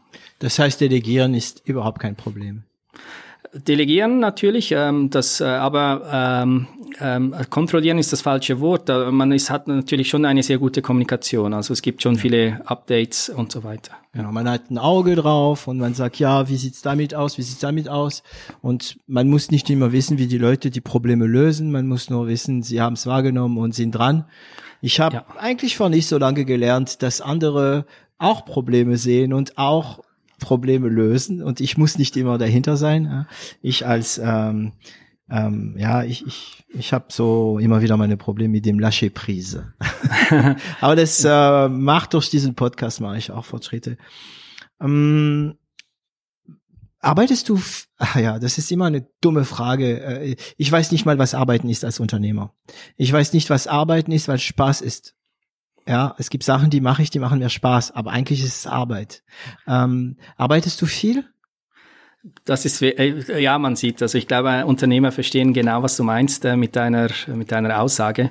Mhm. Das ist, äh, ich denke, ich arbeite schon sehr viel, ja. Also ich, wenn man wahrscheinlich äh, das in Stunden ausdrücken würde, also eine, eine Woche unter 60 Stunden gibt's eigentlich nicht. Mhm. Und wenn man dann noch mit einbezieht, dass man, wenn man abends unterwegs ist, dann ist das oft auch mit vermeintlichen Geschäftspartnern und so weiter und das nicht wirklich aufnimmt äh, in die Arbeitsstunden, dann wäre es äh, deutlich mehr. Ich habe mir vor circa einem Jahr oder ich weiß noch, es war irrsinnigerweise war das ähm, äh, New Year's Resolution 2020 äh, dass ich äh, auch weniger arbeiten muss, weil ich gemerkt habe, damals hatte ich wirklich lange Schichten äh, geschoben, dass ähm, auch die Kreativität auch zum Teil verloren ging. Also die Kreativität, Probleme anzugehen, zu lösen, ähm, das war negativ eingeschränkt und ja, das habe ich durchgezogen und ich muss sagen, ich bin recht happy damit. Hm. War das schwer während dieser ganzen Lockdown-Phase ähm, für dich also überhaupt in die Arbeit zu gehen? Hattest du das Gefühl, ähm, dass vielleicht der Spaß, ein Teil des Spaßes, der weggenommen wird? Auch noch jetzt, ne? Ja, ja, also das kann ich glaube ich schon sagen. Also wir sind definitiv über, über dem Berg, also über dem Hügel ähm, momentan. Äh, aber das war schon eine lange Zeit, war wirklich so nicht ganz klar, wie geht's weiter. Was ich besonders gehasst hatte, war so die Planungsunsicherheit. Also ja. wenn man, ja, also klar, vielleicht so kurze Themen, das konnte man machen, aber etwas für in zwei Monaten zu planen, das war äh, wirklich schwierig. Also ähm, eine tolle Geschichte war äh, das größte Schweizer Open Air, Open Air St. Gallen, sehr renommiert. Da hatten wir ein Deal, das wir umsetzen konnten. Das wurde dann natürlich verschoben in 2020, jetzt 21 leider auch wieder. Also so, so Themen, die einfach wirklich äh, so den Tag versüßen, die waren auch nicht mehr da. Genau, die Sachen, die uns Spaß machen, ja. Also bei mir ist es, wenn ich ins Büro komme und mein Team ist da und einfach, keine Ahnung. Ich sag immer gern, ich bin halt ein Affe. Wir sind Affen und Affen brauchen anderen Affen. Das ist wirklich trivial. Und ähm, ich, ich gehe jetzt wieder ins Büro seit kurzem, alleine noch, weil ich lasse meine Leute lieber gerade alle, alle zu Hause. Ähm, und mir geht's besser. Obwohl ich im Büro nicht mehr oder weniger arbeite. Ne? Ähm, wie, also hast, wie motivierst du dich wenn, wenn, wenn es Sachen gibt, die, die nicht so angenehm sind zu machen, die du keinen Bock hast, was machst du, um nicht zu prokrastinieren? Ja, das ist, das ist eine gute Frage. Also ich glaube, es gibt schon ich denke sehr stark in, in, in Projekten und ähm, im Rahmen dieser Projekte, um das vorantreiben zu können, gibt es dann einzelne Tasks, die äh, unschön sind. Aber ich glaube, was mich dann so motiviert ist, wenn es einfach nicht vorwärts geht, was auch wieder so ein Thema war jetzt dieses Jahr. Ähm, und äh, wenn ein Projekt nicht vorwärts geht, dann das ist das, das, was mich am meisten stört. Und dann bin ich dermaßen schon motiviert, diese unangenehmen Tasks umzusetzen, einfach, dass wieder vorwärts geht und dass man weitermachen kann. Äh, und so funktioniert's. Also und damit das nicht auch äh, vergessen geht, äh, mache ich mir jeden Morgen komme ich ins Office. Es gibt eine To-Do-List mit 10, 20 äh, To-Dos, die ich machen muss, und dann äh, wird das umgesetzt oder ja eben mhm. manchmal auch nicht. Aber ja, ja, manchmal gibt's äh, gibt's ja die Möglichkeit, das Datum zu ändern. ja, genau. Auf morgen. Welches ja. Team, welches äh, welches äh, äh, Programm benutzt du für für ah. deine To-Dos? Äh, Post-it und handschriftlich momentan. Ah, wir haben analog. das jetzt analog, aber wir haben jetzt im Team, äh, weil das auch im Team äh, ein Issue ist, also To-Dos äh, übergreifend, haben wir jetzt äh, MS To-Dos entdeckt und das ist auch recht okay. Ja, von MS Microsoft. To-Dos? Ja, Echt? von Microsoft selbst. Okay. Ja. Also ihr habt ihr seid Microsoft-Firma, ne? Also Outlook, Excel, ähm, ähm, Teams und so weiter und so weiter. MS To-Dos kenne ich nicht. Ähm, das ist interessant. Arbeitet das mit MS Teams zusammen, weil es gibt auch, ja, oder nicht? Ja? Genau, es ist so in dem Microsoft-Universum äh, eingegliedert. Also ja. in dieses ähm, Office 365 und so weiter drin wahrscheinlich auch. Und ähm, Slack? Ah, nee, nee, ich. Weißt du, früher habe ich gesagt, was benutzt ihr für die interne Kommunikation? Mittlerweile sage ich, benutzt ihr auch Slack?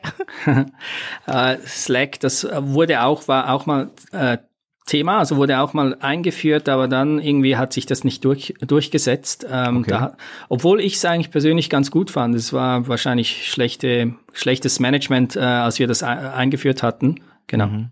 Man ja. wächst damit. Mhm. Ja. Also ich, ich könnte jetzt mittlerweile auch, also wie viele andere, die bei 0 auf 1 waren, äh, könnte ich auch ohne nicht mehr leben. Ähm, aber ich glaube, man muss damit wachsen. Ne? Und wie kommuniziert ihr? Habt ihr ein Short-Message-System intern oder? Wir haben wirklich ganz einfach WhatsApp. Also äh, WhatsApp ah, auf äh, Desktop, da kann man dann auch, wenn man nebeneinander sitzt, äh, wird da kurze Nachrichten geteilt und so weiter. Genau. Habt ihr ja. wahrscheinlich auch Firmengruppen und so weiter in Richtig, genau. Mhm. mhm. Ja. Ähm, okay. Ähm, du bist fit, also du, okay, du bist ja noch jung. 37, ja. ja, ja, bald hast du, hast du, ah, macht's ja was aus, dass die 40 kommen. Hm, nicht wirklich, muss ich sagen, ähm, weil ich fühle mich äh, gesund und ich äh, nicht so, dass ich äh, nichts erlebt habe. Also ich fühle mich äh, ähm, zwar, ich fühle mich immer noch wie ein, ein Kind im Kopf, also ein Kindskopf, sagt man ja auch, aber ähm, äh, trotzdem auch nicht mehr so als Teenie, gar nicht. Also ja. Mhm. Ähm, ich habe ähm, gehört, dass du gerne segelst. Hast du Zeit dafür gerade oder? Also das ist äh, eher ein, ein, äh, sagen wir, Midterm Private Plan. Ähm, Segeln finde ich wunderschön äh, auf dem Ozean und die Schweiz leider. ein Schweizer. Du, äh, richtig weißt du was? Äh, Entschuldigung, ich muss schon wieder unterbrechen. Wir gehen auf das Segeln hin, aber ich habe mal, ähm, als ich noch ähm, Surf aktiv war, habe ich mal der Schweizer Surfmeister kennengelernt und äh, und der österreichische und das ist der Hammer Zwerfan, die haben also Wellenreitmeister, aber ist kein Meer, ne? Ähm, also Segeln auf dem Ozean, ne? Also das echte Segeln. Äh, ja, genau. Also das ist äh, das ist so der, äh, sagen wir, äh, Midterm Goal, dass äh, das äh, auch dann äh, mal länger Zeit, also längerfristig am Stück äh, zu betreiben. Also was ich habe, was zu meinen, ich habe wenige Sachen, die ich als Luxus bezeichnen darf, also Sachen, die jetzt nicht nötig wären. Das sind zwei Sachen vielleicht konkret. Das eine ist mein Hund, der bringt mir natürlich sehr viel, und das andere ist mein Boot, ist aber ein ähm, ein Motorboot auf dem Zürichsee mhm. und da, da fühle ich mich äh, natürlich auf dem Wasser extrem, extrem wohl. Ja. Mhm. Was ist das für ein Boot? Das ist ein, ein schönes. Oh, äh, wirklich, ich sehe den äh, Lächeln. Das ist was Schnelleres, oder? es ist, es ist, es ist äh, ziemlich schnell, ja. Okay. Es, es hat äh, gut, gut Pfupf, sieht auch, also wie man das auf Schweizerdeutsch sagt, äh, äh hat äh, ja ein schönes Boot, äh, 1968, äh, so Mahagoni Teakholz Deck. Ist das äh, so eine, wie heißt diese Marke da? Ist leider keine Riva. Riva äh, das okay. wäre ein bisschen äh, Overbudget gewesen, aber ähm, äh, sehr, sehr, sehr stark influenced äh, von Riva, also da der okay. Bootsbauer. Ja. Sieht sehr für, ähnlich aus. Äh, wer hat das Motor gemacht?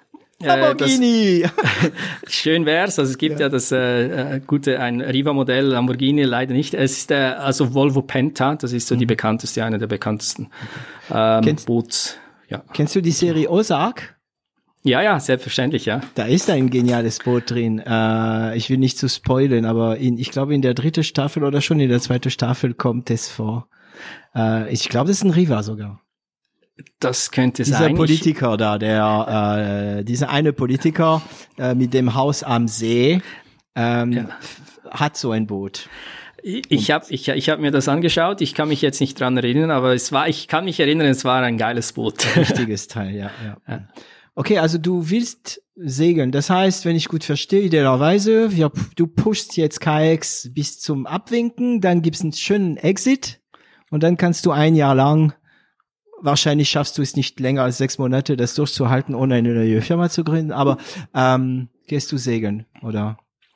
Das wäre so, ähm, ich denke mal, die Träumerei, die aber schon, äh, ich träume, wie man sieht, äh, denke ich an Kikes gerne, aber schlussendlich auch mit sehr viel äh, ja, Motivation, das auch umzusetzen, ja, genau. Wäre so. ein Exit ein Thema? Ja, klar. Also ich denke, also als Startup ähm, und wir positionieren uns ja auch sehr stark ähm, momentan schon so in der Internationalisierung, ähm, dass, dass ein Exit in den nächsten, würde ich sagen, 24 Monaten auch wahrscheinlich wird. Äh, ist ja auch so, wir haben ja schon ein also eine gewisse, also ein Proof of Market haben wir in der Schweiz, äh, ein sehr starkes internationales Proof of Concept ähm, und das Produkt sowieso auch mit den USPs und den ähm, Protections ist ja schon so auch so, dass ähm, andere Firmen auf uns aufmerksam geworden sind, dass da auch gewisse Partnerschaften schon entstehen, dass da, also wir haben da schon ja erste, äh, ja erste Indikatoren, dass es in die Richtung geht. Ja. Okay, ja und für die Investoren wäre das natürlich auch äh, nicht ohne, na, wenn ein guten Exit kommt. Ähm, aber es war ja nicht das Ziel von Anfang an. Aber ich finde es schön, weil es gibt also bei uns hatten wir das nicht und ich hoffe, wir werden sowas nie haben bei 0 auf 1, weil es wäre jetzt blöd, äh, nach dem, was ich sagen werde. Ähm, es gibt, ich, also ich glaube nicht, dass es so schlau ist, das Wort Exit einfach wegzunehmen. Ja, es ist schön, dass man seine Firma gründet, dass man diese Firma nach vorne bringt und, und, und, aber zu sagen, nee, ich werde nie einen Exit machen, ähm, man muss es im Kopf haben. Man muss es nicht als Ziel haben, aber ich, ich meine, das einfach abzuwinken von Anfang an, das ist, ähm, glaube ich, keine Idee. Ähm, natürlich, wenn jeder ein Exit machen würde, gäbe es kein Facebook und kein Google, ne? ja, genau. Ähm, ich glaube also die, ich bin bei dir auch. Ich finde auch, dass von Anfang an ist das nicht die Idee. Also da möchte man mhm. einfach an dem Projekt arbeiten. Und ich kam dann irgendwann mal zu einem, an einen Punkt äh, in der Seed-Runde und da, das war für mich, dann hat's Klick gemacht und da hat dann ähm, ein Investor gesagt, äh, schau mal, du hast zwei Optionen. Also du kannst jetzt das weiter organisch weiterentwickeln und dann gehört's dir. Oder du musst äh, die Strategie ändern und dann geht's Richtung Exit. Und den Vergleich, den er gebracht hat, ist, äh, du musst dich entscheiden, möchtest du eine Tankstelle besitzen oder möchtest du 0,1 Prozent von British Petroleum be besitzen? Ähm, du kannst nicht beides haben. Und ähm, ja, wir haben uns dort dann entschieden, okay, wir sind eher ein Startup, wir wollen groß skalieren, dafür brauchen wir Fremdkapital, werden verwässert Äh, und ja, so sind wir das angegangen. Und das Ziel ist gleich klar ein Exit natürlich. Ne? Richtig, ja. genau. Ja. Also für die, zumindest für die Investoren. Und ich meine, ein Exit heißt nicht unbedingt, dass man die Firma verlässt. Ja, ja genau. Also, oder nicht sofort zumindest. Genau, definitiv, ja. Ähm, ja, also wie hältst du dich, äh, also wie du, wie du dich fit hältst, ich nehme an, Sport machst du, oder? Ich mache sehr viel Sport, also das Kannst ist das Chute? Einzige, denke ich. Äh, ja, also ich liebe Chute, also das wäre mein Lieblingssport, aber ich bin leider nicht mehr in einem Verein, also es ist eher so ein Individualsport, dass ich äh, aufnehmen kann, aber ich mache schon drei bis viermal pro Woche mache ich Sport, ja. Mhm. Motivation, ähm, Meditation oder solche Sachen? Meditation ist lustig, also das ist ein Thema, das wurde ja immer recht groß in den letzten Jahren. Ich habe es mehrmals versucht, aber ich muss ganz ehrlich sagen, ähm, für mich die klassische Art von Meditation hat sich nicht ähm, durchgesetzt. Aber zum Beispiel, wenn ich schwimmen gehe, ich gehe sehr gerne schwimmen, zwei Kilometer, das ist wirkt für mich auch sehr meditativ. Ja, also das natürlich. ist man konzentriert sich auf seinen Atem und äh, die Gedanken fließen frei und so weiter. Ja. Ähm, womit hast du versucht zu, wie hast du versucht zu, mediti äh, zu meditieren? Äh, es, zum Beispiel, es gibt ja die App, die kennst du sicher, Calm. Das hatte ich zum auch heruntergeladen, auch ein Abo gelöst, aber das hat sich dann wirklich äh, nicht so richtig durchgesetzt. Also ich bin mit Petit Bambou und ich, ich hätte so gern Petit Bambou irgendwann mal als Sponsor. Das wäre, weil es ja eine, eine französische Firma, ne, ursprünglich. Ähm, und äh, ich hatte angefangen vor Corona ähm, und dann, als Corona kam, habe ich es ein bisschen sausen lassen. Und ich bin wieder drin jetzt. Also okay. es, mir, für mich hilft es, ja. Und ich mache einen gewissen Sport, äh, was ich nicht nennen will. er lacht gerade, weil ich ihm äh, eine typische Bewegung für diesen Sport gemacht habe. Sie dürfen raten. Ähm, Okay, ich habe noch ein paar äh, äh, Standards, äh, die ich immer am Ende eine Aufnahme äh, stelle, also Standardfragen, weil wir sind schon seit äh, fast zwei Stunden äh, zusammen. Ähm, wenn du, ich überlege, ja, du hast schon, das ist bei dir nicht so interessant, zu, die Frage zu stellen, weil du nämlich, ich habe das Gefühl, du hast schon so früh gewusst, äh, wo es hingeht. Also der Moment für diese Frage. Nehmen wir mal an, komm, gibt's Abi in, äh, in der Schweiz? Wie heißt das? Oder? Ja, genau, die Matur nennen Matur. wir es. Ja. Okay. Ja. Ähm, weil du hast schon, nein, nein, nein, wir nach der Studio.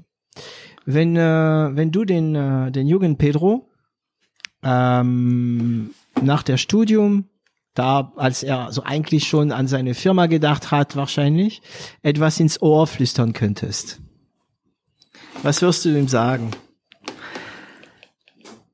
Ähm, ich hätte ihm gesagt, gründe deine Firma nicht in der Schweiz, sondern in Deutschland, ähm, weil, also weil es sich hier konkret um ein äh, Konsumgut äh, äh, sich handelt. Und ähm, man muss, die Firma sollte dort gegründet werden, wo auch der Markt ist. Und die Schweiz ist ein viel zu kleiner Markt, um sich da wirklich äh, entwickeln zu können.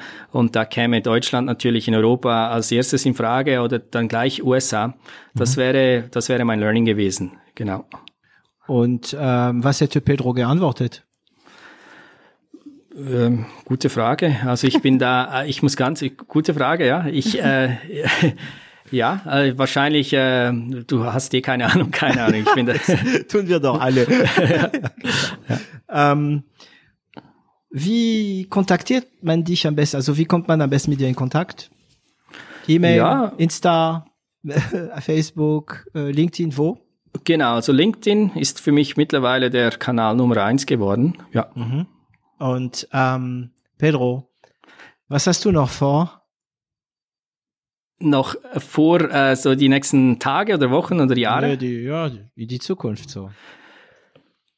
Ja, also ich, also ich bin äh, mal sicher, mein Fokus ist äh, zu 100% bei KX äh, die nächsten Jahre. Dann äh, hoffe ich auch, mich mehr vielleicht wieder um, um äh, private, um, um äh, so Themen mich äh, zu kümmern. Äh, Familie könnte mal ein Thema sein. Also ich werde dann eher ein alter Papa, aber äh, das äh, passt für mich eigentlich, äh, meine Lebenssituation.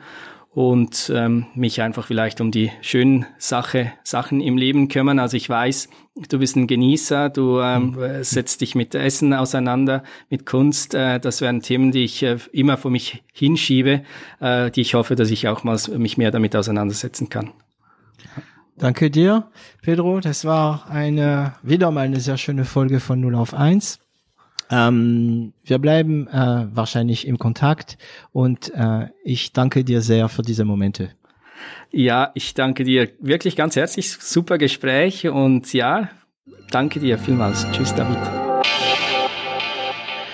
Et voilà, Sie haben es geschafft, diese Folge bis zum Ende zu hören und ich danke Ihnen dafür.